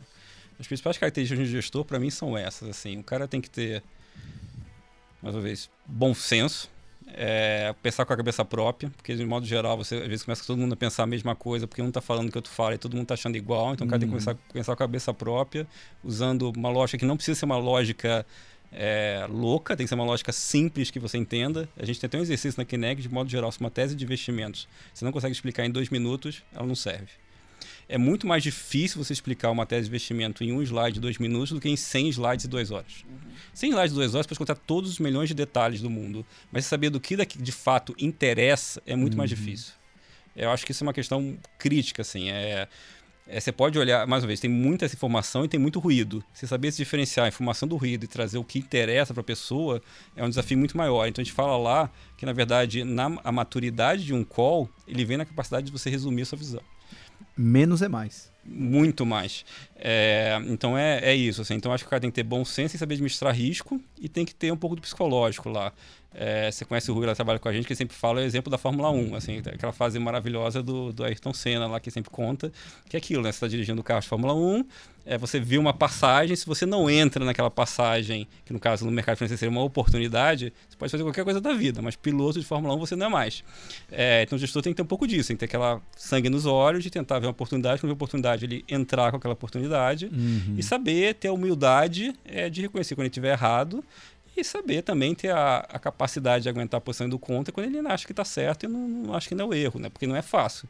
Quando você está perdendo dinheiro, é quase físico o seu corpo te pedindo para você parar aquele sofrimento, entre aspas, que é você estar tá uhum. todo dia sangrando lá numa posição. Então, eu acho que é um pouco dessa combinação. Enquanto o lado de análise, eu acho que é quase o contrário. Assim, lá a gente tem uma preocupação muito. Até nosso chefe de análise na Quinéia, ele não dá call de mercado, que é uma coisa bem diferente, assim. E é proposital, é o Gustavo o nome dele. É, por quê? Porque eu quero que ele se preocupe com a metodologia que a gente está usando para chegar na resposta. Porque se eu já tiver uma resposta, um viés, quando eu vou olhar os dados, os dados costam o que eu quiser. Ah, eu estou querendo achar que a inflação é, dos Estados Unidos vai ser mais permanente. Ah, vou achar dado para isso. Se eu quiser achar que é temporário, também eu vou achar. Dado tem para tudo. A questão é como eu penso antes uma metodologia, eu faço uma análise não viesada e baseado nisso eu chego a uma probabilidade que não tentou partir de uma confirmação do meu viés original. É, é, daí que vem. Então, por isso que a gente faz, tem essa separação, onde o chefe de análise ele pensa em metodologia, ele pensa em formação de time, enquanto o economista que trabalha para fazer esse trabalho, para tentar chegar nessas probabilidades, nesse cenário, e o trader que administra o PNL, que está tentando transformar nisso em dinheiro. É... O que eu mais gosto de programa sem roteiro é esse, né? Porque a gente faz uma pergunta e vem uma resposta totalmente diferente, que é um baita de um aprendizado, né? Eu achei muito, muito da hora, então tá até anotado aí. Josué que está acompanhando aí o programa, ó, baita aula aqui, já pode twittar essa. Eu, adorei. Se você não sabe explicar uma tese de investimentos em dois minutos, você é, é melhor. Então é, é, é legal isso porque fala, sei lá, às vezes A esposa liga, né? Tá voltando para casa? Não, não, não. Vai começar agora uma tese de investimentos. Ah, tá. Então daqui dois minutos você sai. Então beleza. Não, eu vou contar até uma história disso, assim, porque a gente está, escrevendo os materiais sobre as nossas teses, sobre o nosso processo de investimento. Então, Uhum. semanalmente a gente está soltando, e o primeiro foi sobre isso. E a, e a analogia que eu fiz era com usando Picasso e Steve Jobs. Porque o que acontece? É, Picasso tem um Já gostei. no mínimo é curioso, né? Picasso tem um quadro chamado El Toro. É um quadro bem importante, que na verdade é uma conjunção de quadros onde ele começa de um touro elaborado e vai tentando chegar, vai tentando simplificar aquele touro quadro a quadro até te- tentar chegar no que ele chamou da es- essência da besta, que é tentar pegar os, os formatos que definem aquele touro. O que, que de fato é a essência daquele negócio? É aquilo que está fazendo. E a história é ligada com a Apple, que quando a Apple, Steve Jobs volta para a Apple, a Apple estava quase quebrada, ele é essa filosofia que ele coloca. Eu quero chegar, tá, eu vou fazer um iPhone, o que, que é a essência desse negócio? O que, que é mais importante aqui? O que, que define isso? E ele começa a simplificar a empresa toda. A empresa tinha uma grade de produtos enorme, ele começa a cortar aquela grade de produtos para só os produtos que são mais simples, começa a cortar o layout para o layout mais clean e coloca isso como. E baseada. Ele usa essa obra. Tanto que a Apple tem um anúncio que é um anúncio clássico, talvez seja uma das maiores propagandas que teve na, nos, nas últimas décadas, chamado Think Different. Para quem não viu, entra no YouTube, pense diferente, é o nome do anúncio da Apple, porque na verdade a Apple anunciava anteriormente o produto. Então você ia lá, você, se a Apple quisesse vender um computador, ela ia mostrar na televisão aquele computador. Quando o Jobs entra lá e fala, não, eu não estou vendendo um produto, eu estou vendendo uma ideia. Então agora quando você for entrar na, na ver meu anúncio, você vai pensar que eu sou um cara inovador. Então o anúncio é várias pessoas que inovaram nas suas épocas e não foram compreendidas. E ele termina o anúncio no final mostrando Picasso e o autor.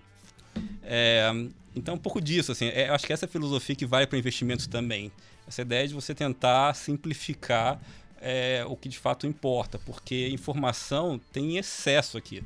É, é, muito difícil. Entra num Google, você vai ver milhões, assim, mas quem de fato, o que, que é ali que não é ruído, o que, que ali é tendência, como é que você simplifica, como é que você vê que são os vetores que importam. É, se alguém me vem com uma planilha de 500 linhas, me dá um certo nervoso, assim, porque eu quero saber quais são as duas que importam. É, mas não é que você não tem que olhar as 500, você tem que olhar, para chegar nas duas, você, tem que partir das 500. É, senão você não vai chegar nas duas, mas você tem que chegar nas duas. Nossa, isso me deu uma ideia excelente. Um conteúdo que a gente vai gerar no Stock Pickers com certeza. Porque o, ideia louca a gente tem o tempo todo, né? Mas é difícil convencer as pessoas, né? E quando agora a gente tem um. A gente tem ali um. um Alguém sério. É, um argumento ali, falou, pô, mas na Kiné eles fazem isso. Uma tese, dois minutos. Então agora a gente vai criar. Vou. Já vamos. Próxima reunião de pauta aí do Stock Pickers, a gente vai criar isso. Mas imagina, se é, a gente pega várias teses, convida gestores para apresentarem em um minuto, em dois minutos, né? Apresenta uma tese. Se quiser mostrar slide, tudo bem, pode mostrar um. É, e, e aí a gente consegue trazer isso, que acaba sendo bem direto ao ponto. E, pô, sensacional, sensacional, muito bom. E disso tudo eu também queria aproveitar e perguntar, você falou, né, que um dos pontos era a parte psicológica. E hoje a gente ouve muito falar, né, mindfulness, etc. Mas como é que, como é que você lida com isso? Na prática também, já que a gente tá falando de tanta coisa prática. Aqui eu não sei se tem uma solução, assim, tem muita gente, você falou de mindfulness, tem muita gente que faz meditação, assim, tem até história curiosa, assim. É... Vocês já viram aquela série da Netflix chamada Billions? Ia ver. Não sei, enfim, tem uma Eu, série... eu, eu não falo isso em público, porque sempre que eu falo, eu, eu não consigo assistir, porque eu acho meio. Não, não, mas... Tanta, tanta mas a coisa- história- Então eu já deveria ter terminado um tempão, mas eu É, paro. eu não sei também, porque tem essa. fala, como assim você essa não gosta de? Obrigada, Mas- mas a eu série- tô me a- sentindo menos sozinha. Não, mas a agora. série não é importante. O importante é o seguinte, aquela série é baseada num investidor americano chamado Steve Cohen, Sim. que é um investidor muito famoso, tá? É, até nessa coisa do meme que a gente estava discutindo, e teve no meio dessa discussão, tá? Mas aí é um outro parênteses. Mas enfim, o Steve Cohen, ele é um cara muito famoso, como foi um gestor, um bilionário tal, muito bem sucedido. E tem uma empresa chamada Point 72 atualmente nos Estados Unidos. É, nessa empresa chamada Point 72, ele tem literalmente 150 traders, 100 a 150 traders lá. E uma discussão é como é que eu lido com o psicológico dos traders? É, como é que eu faço com isso? E ele começou a tentar treinar esse psicológico dos traders. O que ele fez foi, ele, ele tinha um, um técnico que treinava o psicológico dos golfes, jogadores de golfe. O cara treinava, acho que, quatro dos dez principais jogadores de golfe do mundo. Aí pegou esse cara e falou: vou contratar esse cara e você vai treinar meus traders. É, e botou esse cara lá para tentar treinar. Então tem um pouco desse exercício. É, pega o Bill Gross, lá, que é um, um gestor gigante de renda fixa mundial. Ele uhum. meditava todo dia. Você pegar o Ray Dalio, vai te, te, vai te falar que você tem que meditar. Eu não sei, tá? Eu não medito. É, já tentei, mas para mim não funcionou. É, mas tem quem faça e dê bem. Eu, eu não tenho uma, uma resposta aqui. O que eu acho tem pessoas que lidam melhor com isso, pessoas que lidam pior. Tipo, tolerância. Eu acho que tem pessoas. Assim, é, é característica que você nasce. É, a gente acha que tudo é. A gente consegue aprender, tem coisas que a gente consegue desenvolver, tem coisas que a gente nasce com essas características. Tem pessoas que no momento de estresse conseguem manter mais a calma, tem pessoas que no momento de estresse conseguem manter menos a calma. Tem pessoas que, é, mais uma vez, que, que oscilam muito mais humor, tem pessoas que têm muito mais viés otimista, pessoas que têm mais viés pessimista. A gente acha que é só altura, né? Que a gente nasce, é a nossa altura, minha cor do olho, mas não é. A gente nasce com uma, algumas características uhum, nossas, sim. inclusive psicológicas, a gente começa a tentar lidar ao longo do tempo. Eu acho que tem pessoas que têm mais aptidão para isso. É, elas conseguem lidar com esse aspecto psicológico da profissão melhor.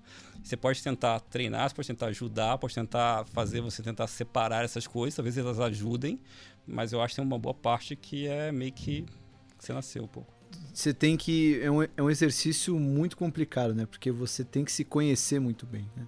Eu tentei meditar, cara, para mim foi, foi desastroso. Tanto que na vez que eu consegui, mas eu entrei num. É, imagina, era um pós-almoço que já ajuda a dormir, né? Uhum. Mas eu entrei num, num, sono que foi assim, das duas às quatro e meia da tarde. Assim, acordei e fudeu. Olha o tempo que eu perdi de. Eu acordei puto. Né? Acordou né? com estresse. Nossa, eu acordei com estresse lá no alto. Sim, é, o que me falaram, né? Quem medita, falou, não, é que você precisava descansar. É isso. Porque é, o primeiro passo você não consegue meditar se você estiver cansada. Então, mas eu, pô, eu precisei, me ajudou, mas foi. O resto do dia foi uma merda, porque eu fui correr atrás do prejuízo, né? Imagina, uma, um dia normal das duas às quatro e meia dormindo, né? Enfim. Uhum. Mas acho que é muito de se conhecer, né? Ninguém, não existe um, um manual de receita ali para uhum. Pra você se conhecer. Cada um é muito diferente, né? É, é, tem gente que é, demora para entender que tem coisas que vão funcionar para você, para você e não vai funcionar para mim e, e, vida que segue, né? Não, não, uhum. não é um problema isso, né? É só você se conhecer. Perfeito. Bom, de falamos de moeda, vamos falar de uma outra moedinha um pouquinho mais polêmica, é, mercado de criptos. Eu queria saber o, como que criptomoedas entra dentro de um. Se já entrou, né? Não sei. Mas ou se está ali no, no estudo, se já teve uma apresentação de dois minutos ali de tese de, uhum. de cripto. Mas como é que a Kinea olha para esse mercado? Tá, assim, vamos falar desse mercado, mas esse mercado que você falou é polêmico, né? Então primeiro a gente começa com um disclaimer, né? Que é aquela coisa assim, a gente não tem viés com nada, tá? Então estou tentando olhar a coisa da forma mais objetiva possível. A gente não quer aqui entrar em calo de ninguém, tá? Uhum. É, falo sempre que o mercado darwiniano sobrevive quem se adapta. Então, se o mercado darwiniano sobrevive quem se adapta, você tem que estar disposto a aprender coisa nova. Lógico. E a gente está disposto a tentar aprender. Então vamos entrar na, na história do, do Bitcoin, tá? Eu vou fazer do Bitcoin e depois a gente abre, tá? Que eu acho que é um erro falar só de Bitcoin, que eu acho que tem muito mais coisa em criptomoeda do que só Bitcoin. Na verdade, eu acho que tem coisas além do Bitcoin que tem talvez mais futuro do que o próprio Bitcoin. Mas vamos começar pelo Bitcoin, que é o mais famoso. E o principal ponto aqui é o seguinte, Thiago, é, eu acho que a analogia do Bitcoin como ouro digital é uma analogia que não ajuda a pensar no Bitcoin. Acho que é uma analogia falsa, tá? Eu não quero dizer com isso que eu não entendo que o, o Bitcoin. Eu sei que o Bitcoin tem hoje 19 milhões de moedas atualmente. Eu sei que tem um limite máximo lá de 22 milhões, se não for a memória, daqui a alguns anos. Então ele tem uma oferta finita. Mas ele tem uma diferença muito grande com o ouro, que é a seguinte diferença. O ouro ele tem uma história de 6 mil anos. 6 mil anos. É, os egípcios usavam ouro, os macedônios usavam ouro. E assim, o ouro sempre foi uma obsessão das pessoas. Então, assim, era uma forma de poder antigamente. É, você ter o ouro, porque não é porque ele tinha utilidade, mas se você podia gastar recursos da sua sociedade para extrair um negócio que só brilhava, você devia ter poder, porque gastar recursos com isso não é para qualquer um. É, então, assim, se você pergunta daqui a 50 anos o ouro vai estar tá aqui, vai. É, e olha o nosso vocabulário, né? É só você ver como é que está tanto a nossa cultura, né? É, vamos ver o que a gente fala aqui, é bodas de ouro, 50 anos de casado, então durou. Nem tudo que brilha é ouro, então que o ouro tem valor. É, silêncio é ouro. Eu posso falar várias frases assim. Está nossa cultura no Ocidente. Se você pegar no Oriente é maior ainda. Tá? A obsessão do Oriente por ouro é uma coisa muito maior do que o ocidental. É, então, assim, o ouro é uma coisa que existe há 6 mil anos e vai continuar existindo por muito tempo. E a história é, então, o importante você. É, tô com uma aliança aqui na mão que eu tô mexendo. É ouro, é banhada, que seja. E até é curioso que é nesse dedo, porque geralmente acreditavam que tinha uma veia que ligava esse dedo ao coração, né? Por isso que é nesse dedo. É, e tem uma outra coisa que também é importante, e depois eu faço a ligação, né? Que é a maior campanha de, de marketing de todos os tempos, que é aquela história de Diamonds are, for, are Forever, né? Que diamantes são para sempre, que foi na década de 40. É, depois eu volto, porque eu acho que isso tem a ver com a história do Bitcoin nessa daí, mas é que é um parêntese. Mas voltando, é, o ouro é uma história, uma reserva de valor consolidada, onde a palavra-chave aqui é consolidado. É, o, ouro hoje vale 11 trilhões de dólares, mais ou menos, é o valor das reservas de ouro mundial, onde 80% disso vem como reserva de valor, não vem pelo uso do ouro.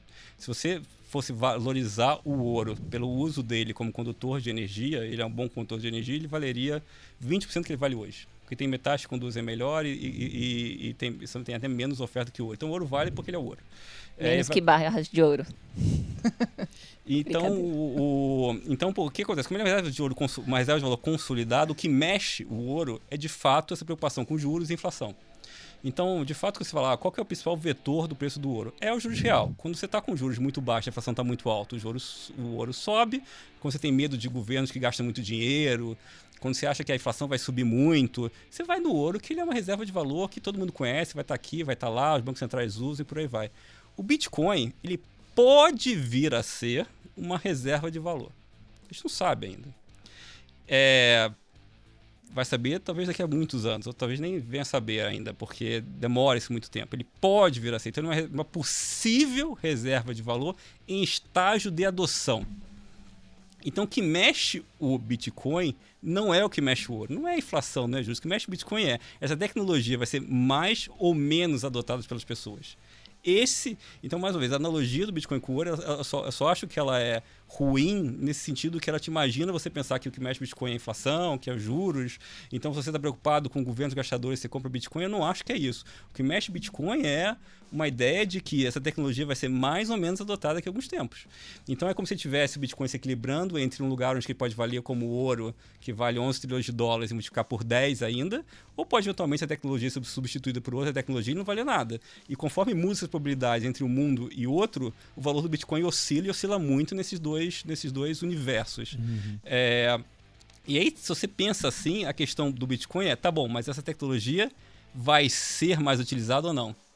É, é, aí que a questão X você tem que responder. E a grande ironia desse negócio é que tem muita briga em Bitcoin entre os investidores de varejo e os investidores institucionais. E de fato, o Bitcoin entrou e foi adotado muito antes no varejo do que foi institucional. O institucional ficou fora da festa. Sim. Uma festa grande que institucional como eu tem que admitir que a gente não viu. É, mas agora, apesar dessa animosidade institucionais e do varejo com, com, com a questão do, do, Bitcoin, para o Bitcoin começar a crescer, vai precisar do dinheiro do bolso grande, que é o dinheiro do institucional. Então, acho que a, a ironia dessa história é, acho que cada vez mais a, a, discussão do Bitcoin depende de uma discussão de adoção por dinheiro institucional. É, e dinheiro institucional, curiosamente, depende de regulação é, que é tudo que quem tem Bitcoin não gosta. É, mas para você ver bolso grande, fundo de pensão americano entrando, é, para você ver cada vez mais pessoas alocando em criptomoedas, vai ter que ter alguma clareza institucional. É, então, cada vez mais, acho que uma boa regulação pode até ser bom, curiosamente, para Bitcoin, não negativo. E aí, só para terminar a história, é, a gente tem dois lados do mundo, né? Tem o lado da China, e o lado da China eu já vou te dizer, o lado da China parece para a gente claro que Bitcoin não vai se criar lá. É, o governo é contra. Ponto. Esse ano, uma boa parte da queda recente do Bitcoin é por causa disso, porque o governo chinês está indo contra. O governo chinês vai ter uma moeda própria dele digital lançada no ano que vem. É, o governo chinês tem Pode ser que tenha preocupação ambiental, eu acho que nem é a principal preocupação deles, né? É, mas eu acho que eles podem usar como objetivo, mas acho que no final das contas eles querem controlar. Eles têm uma conta de capital fechada que eles querem controlar, eles, têm, eles querem ter dados das pessoas como é digital deles que eles vão ter, e o Bitcoin não serve para esse propósito, então o Bitcoin não vai ser adotado porque o governo chinês está reprimindo. É, então, lá do lado da direita do mundo, mais difícil tá, para a adoção do Bitcoin, na verdade está caindo, que é o que está acontecendo esse ano. É, o que eu acho que vai acontecer é, no lado ocidental, eu acho que ao longo do tempo a regulação vai melhorar, eu acho que vai ter mais dinheiro institucional. Então acho que aqui é a coisa mais promissora. Eu só acho que quando o institucional entrar, muito provavelmente ele vai entrar mais nas outras criptomoedas do que no Bitcoin. Porque as outras criptomoedas têm uma, uma, uma, uma finalidade que é mais clara para o institucional. Então Você pega lá o Ethereum, por exemplo, que é uma outra criptomoeda. O cara consegue ver, é, assim, ah, Ethereum é um software que permite toda a parte de serviços é, financeiros, revolução de finanças descentralizadas, por exemplo. Além disso, se no novo protocolo de Ethereum, Ethereum tem problema para o meio ambiente. Então eu acho que acho que tem daí tem algum caminho, mas acho que vai vir mais via as outras é, criptos do que necessariamente via Bitcoin.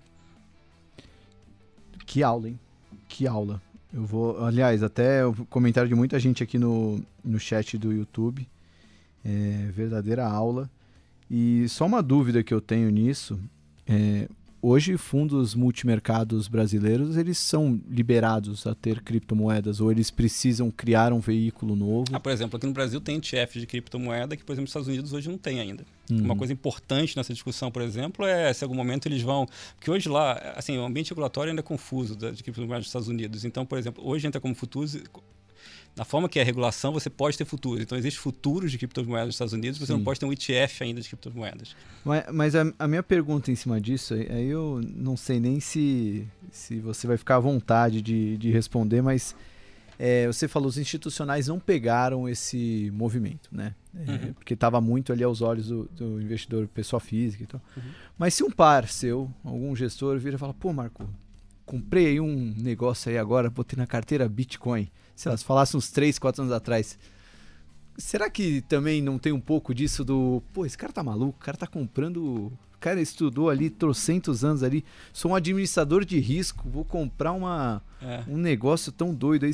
Como é que precifica? É, mas assim, o, o ponto aí é como é que... Mas como é que, mas como é que precifica ouro também, entendeu? Assim, tudo bem, hoje você admite que é taxa de juros real e tal, mas assim, é, mas o que eu falei, o índice do valor de, do ouro vem como reserva de valor, não é para de uso prático. É uma coisa que está embutido. Assim, eu, eu, não tenho. Assim, eu tenho, eu tenho menos preconceito, tá? Eu não.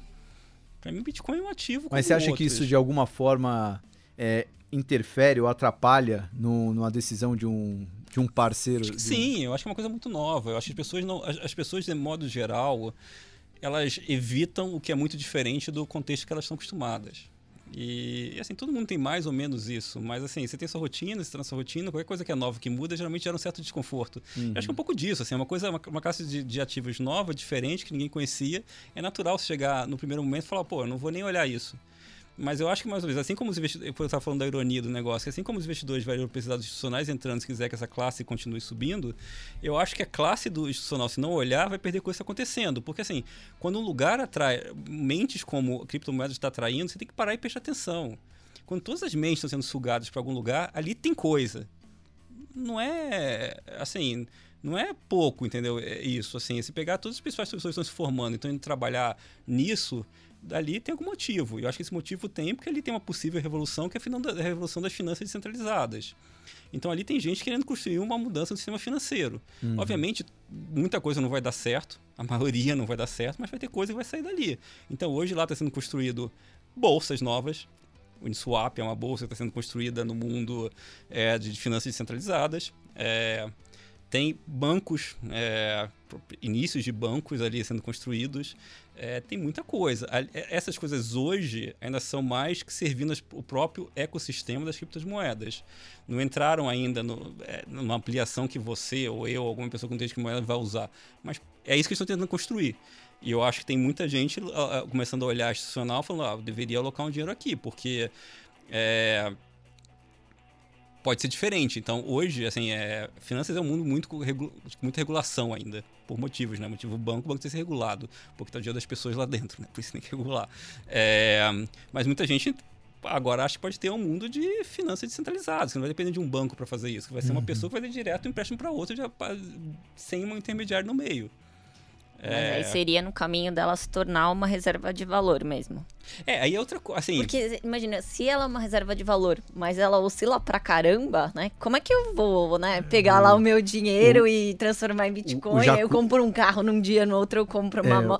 Né? É, é, é, não tô falando que... É, é, é difícil de, de visualizar, né? É, que o que acontece? Por isso que eu falei assim, você tá em estágio de desenvolvimento. E o que acontece? Esse é um ativo que não está maduro. Por isso eu falei que a analogia com ouro não é, não é boa para as pessoas, porque esse é um ativo que não, não tem 100 mil anos, 6 mil anos. É. Assim, esse não é um ativo maduro, por isso que tem volatilidade de 70% ao ano. Mas se, se as pessoas forem usar mais, a volatilidade vai cair. Agora, eu nem acho que é ali, mas, mas essa história que eu estou discutindo nem depende do Bitcoin, são outras criptomoedas. Então, assim, tem, é por isso que eu estou separando a, o negócio. Uhum. Tem o ouro, que tem, que tem o Bitcoin, que tem essa pretensão de ser uma reserva de valor. É, e tem uma, outras criptomoedas cuja pretensão é totalmente separada. A pretensão é a, a, a, a tecnologia que criou o Bitcoin era uma tecnologia que buscava você poder fazer uma transferência sem passar por uma contraparte. Era essa a tecnologia. Eu consigo, consigo transferir dinheiro para o Thiago sem precisar passar por um banco no meio. Então não preciso fazer um DOC ou um Pix ou nada. Eu consigo transferir esse dinheiro sem ter uma contraparte. E se eu consigo. A tecnologia que criou o Bitcoin era isso: é uma transferência peer-to-peer -peer, de uma pessoa para outra sem uma contraparte. Mas se eu não preciso mais de uma contraparte, eu posso fazer várias coisas dos serviços financeiros. E é aí que começam essas outras criptomoedas. É aí que eles estão tentando trabalhar. Bom, se eu não preciso mais de uma contraparte, eu posso criar uma bolsa descentralizada. Atualmente a bolsa aqui é B3, é uma empresa negociada em bolsa. Eu posso criar uma bolsa que não tenha uma contraparte. É, eu posso criar um banco que seja, mais uma vez, com uma sequência, de, com um grupo de pessoas descentralizado, onde eventualmente direto as pessoas vão se encontrar sem ter um intermediário lá, ou seja qual for o banco. E é isso que estou tentando construir. É, mais uma vez, muito na infância. Muito, assim. 99% das coisas ali vão dar erradas. Mas a direção é essa. A, a, analogia que às vezes eu faço, assim, às vezes eu olho isso aqui, parece no final da década de 90 nas empresas de tecnologia. É, muita bolha, muita coisa é, subindo que você sabe que não vai valer nada. É, mas tinha uma coisa acontecendo ali. É, 20 anos depois, viu que teve alguns ganhadores, foram empresas relevantes. E a mesma coisa eu acho ali, tá? Ali tem muita coisa que não vale nada, tem muita especulação, mas acho que tem coisa acontecendo. Acho que daqui a 10, 15 anos a gente vai ver o impacto disso. Eu acho que esse mundo de finanças centralizadas ele veio para ficar. É, tá trazendo gente boa e eu acho que vai ter coisa saindo dali, coisa importante. Aí vem toda uma discussão da web 3.0, é, que eu acho que é um, toda uma discussão que pode. Você fala assim, ah, um, não é para agora, mas assim, um dos riscos para redes sociais é isso. Assim, ah, hoje o Google usa meus, meus dados de graça. O Google não me paga para usar meus dados. Agora, você pode construir uma, uma rede tal que eu seja pago para isso, uhum. para dar meus dados. Descentralizada. E tem gente pensando nisso tentando fazer.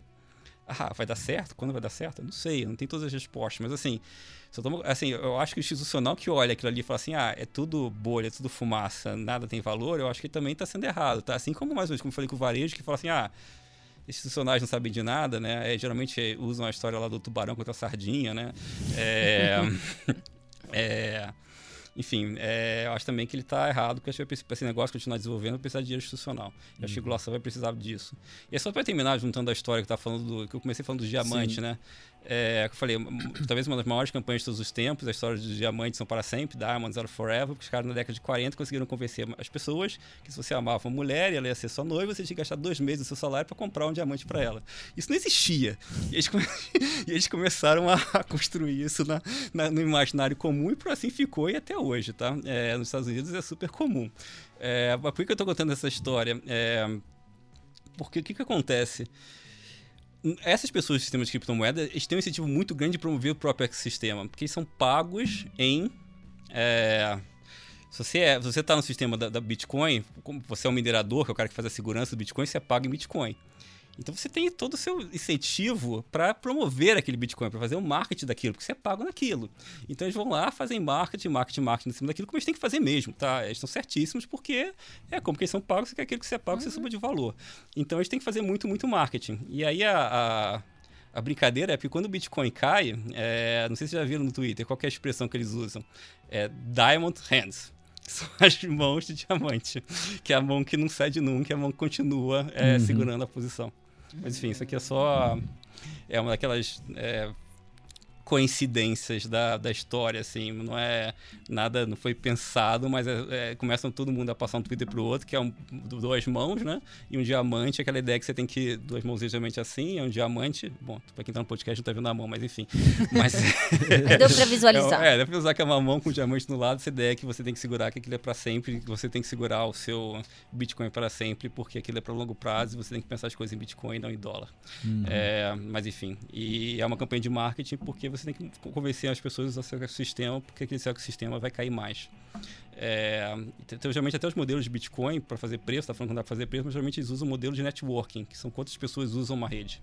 Hum. Aqueles modelos de Metcalfe, que eles chamam, que são modelos de uso de rede. Uma rede, uma rede vale mais quanto mais interações tem. É, stock pickers, assim, quanto mais pessoas estiverem interagindo, participando, trocando informações entre elas, mais vai valer o seu negócio. Uhum. É, é um pouco disso. Você geralmente usa esse tipo de, de informação para tentar ver se de fato o Bitcoin vai valer mais ou não, como é que essa rede está evoluindo. Oh, excelente. É, disso dá para derivar um monte de coisa, né? Então, quanto que está sendo trocado de dinheiro, entre aspas, bem, bem legal. Olha, a gente já está com quase duas horas de papo. Agora é o momento que eu queria fazer um ping-pong. É um momento que a gente pega ali algumas, quase como se fosse um resumo do nosso papo e trazer algumas perguntinhas também de formato Marília Gabriela, não uma pergunta, uma resposta rápida. É, e com gestor multimercado a gente gosta de ouvir opinião de tudo, né? Então, mas acho que como você já passou por quase todos os ativos, vou começar o ping-pong com uma perguntinha bem fácil.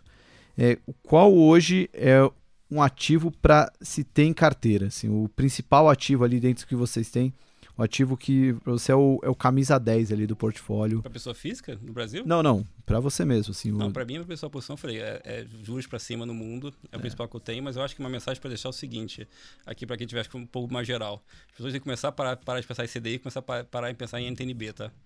É, então, assim, se você está na qual, física. Qual que é a diferença para o cara que sempre Sim, pensou em CDI? É, o cara que poupa, ele precisa, ao longo do tempo, aumentar o poder de compra dele. Você poupa para isso. Você deixa de consumir hoje para no futuro poder consumir mais. E o Brasil, você é o felizardo que você consegue ganhar 4% acima da inflação numa NTNB.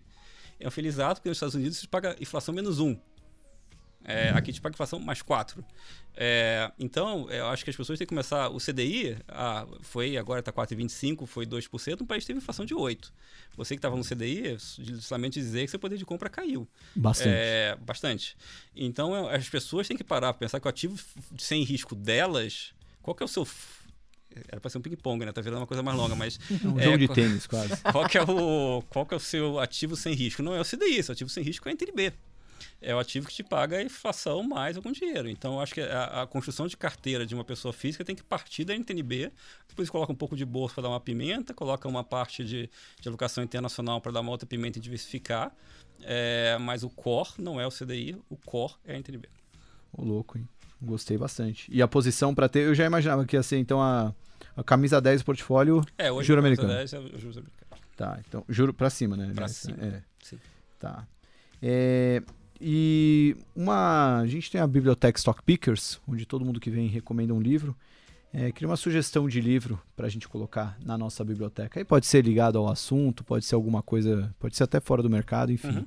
Alguma coisa que você gostaria de recomendar? Livros que eu gosto. Nath, tá? você também, viu? Pode. É... eu já te aviso para você ir pensando. Tá? Vou falar de mercado, vai. Pode falar fora também se quiser, mas começar pelo mercado.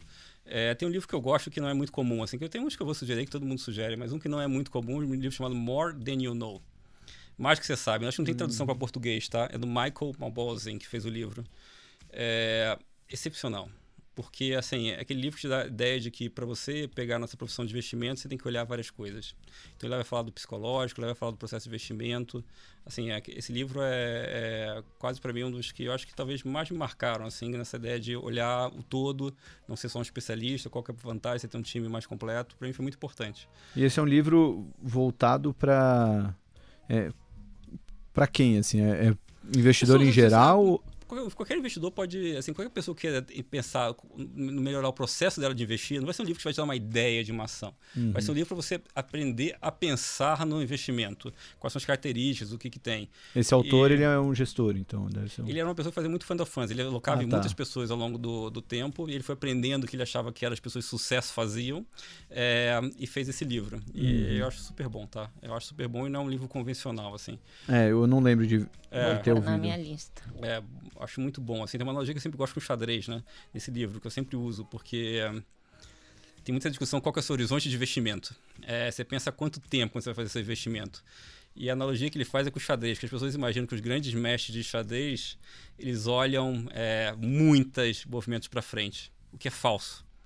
É, o mestre de xadrez só olha os movimentos para frente é que são necessários. E geralmente é de 5 a 10, porque depois disso você não consegue nem visualizar porque é muito incerto. Uhum. Então, eu acho que é uma ideia. E, e, como é que um cara de xadrez faz? Você pensa várias estratégias dependendo das estratégias dos outros. Que eu acho que a forma que você tem que pensar em investimento. Não adianta você pensar muito, muito na frente, porque sei lá como é que vai ser o mundo daqui a 10 anos.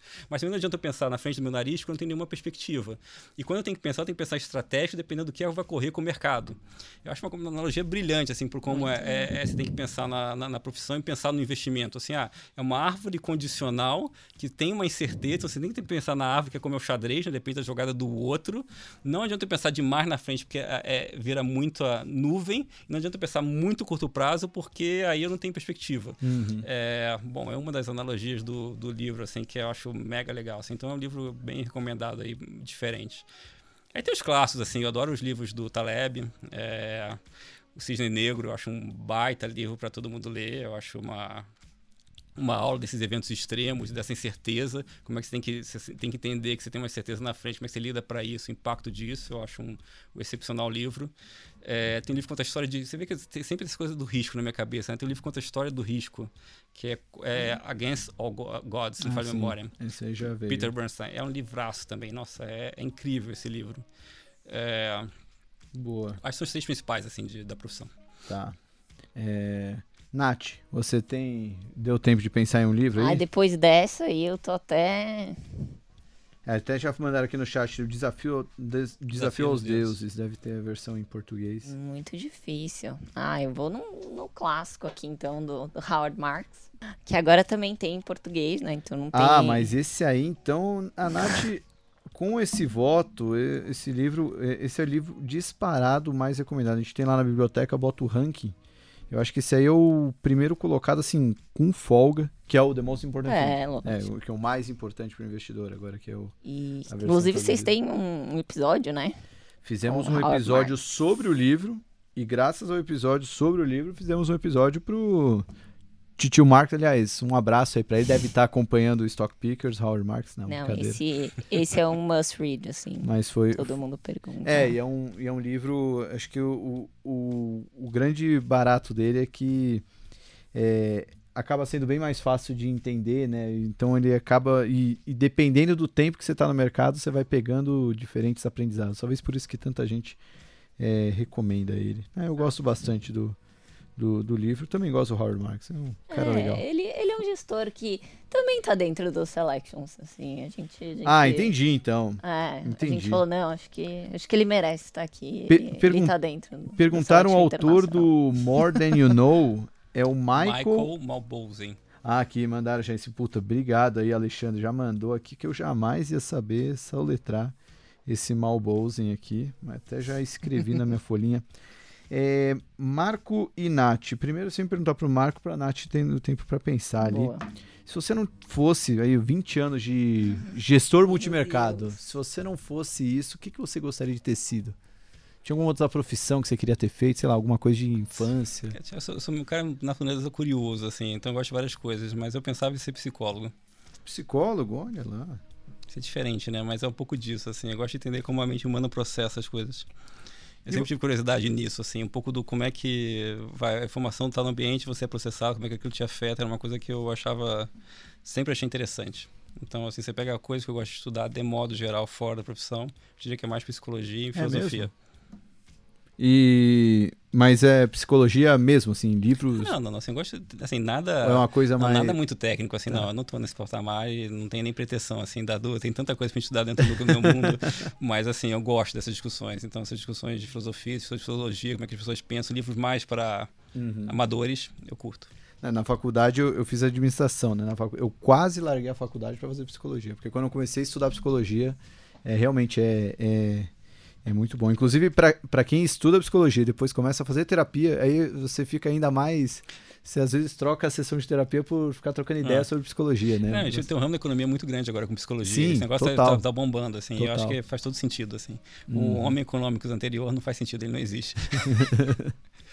e você, Nath? Não acredito, Salão. Depois de ouvir tantos episódios, eu não parei para pensar que você ia me fazer essa pergunta. E, e não.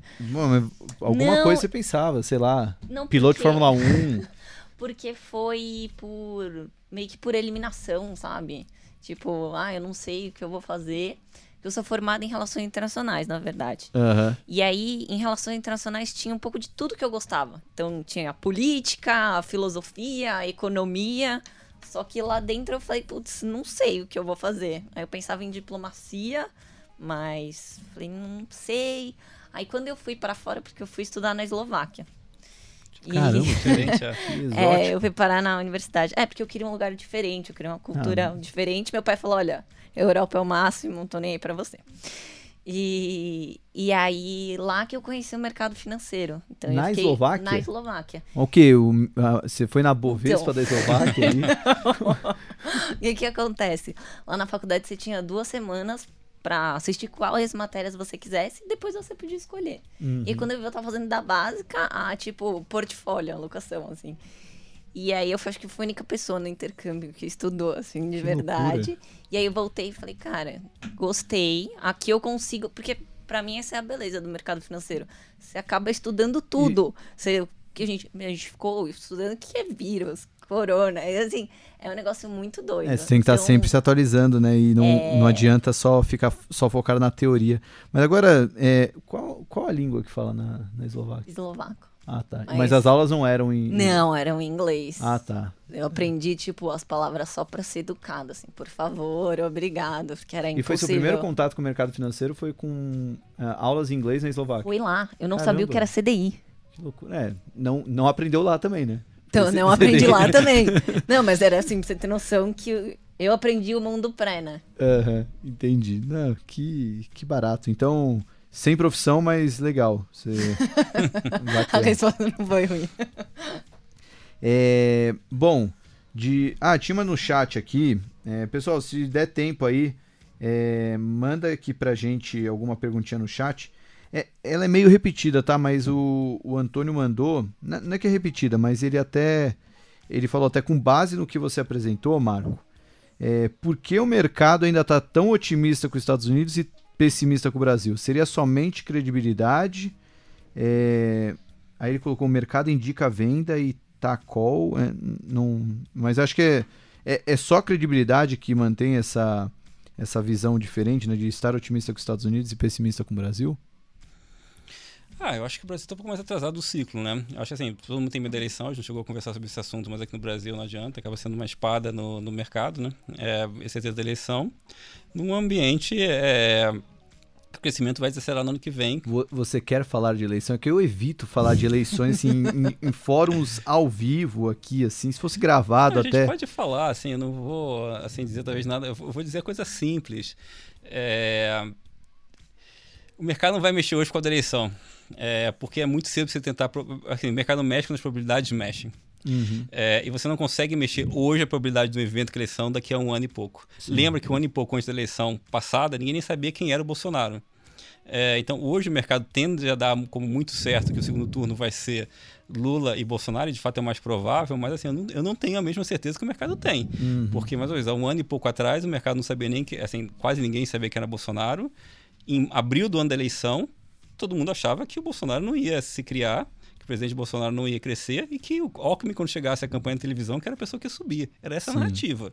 Então, assim, a nossa capacidade de prever isso é muito baixa, por ser muito baixo não é isso que mexe hoje. O que, que mexe o mercado hoje? O mercado hoje não mexe pela probabilidade da eleição, ele mexe se a eleição afetar as atitudes hoje dos agentes.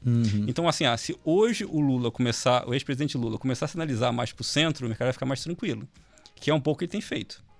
Então, acho que o pres- ex-presidente Lula percebeu que tem dois extremos e que o centro vai decidir a eleição. E tem sinalizado mais para o centro. Então, conforme o ex-presidente Lula vai sinalizando mais para o centro, o mercado vai ficando mais tranquilo.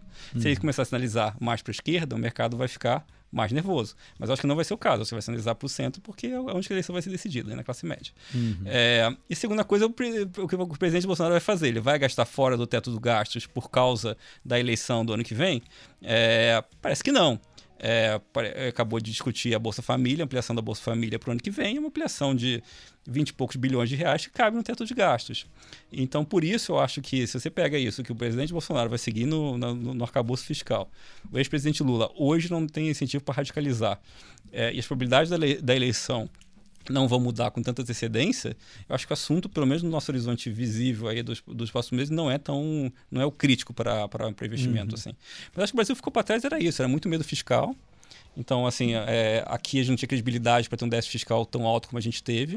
Eu acho que isso afetou o mercado, afetou a curva de juros é, a curva de juros afeta a bolsa, né? Os juros sobem, fica mais difícil para a bolsa, então afetou principalmente as ações domésticas.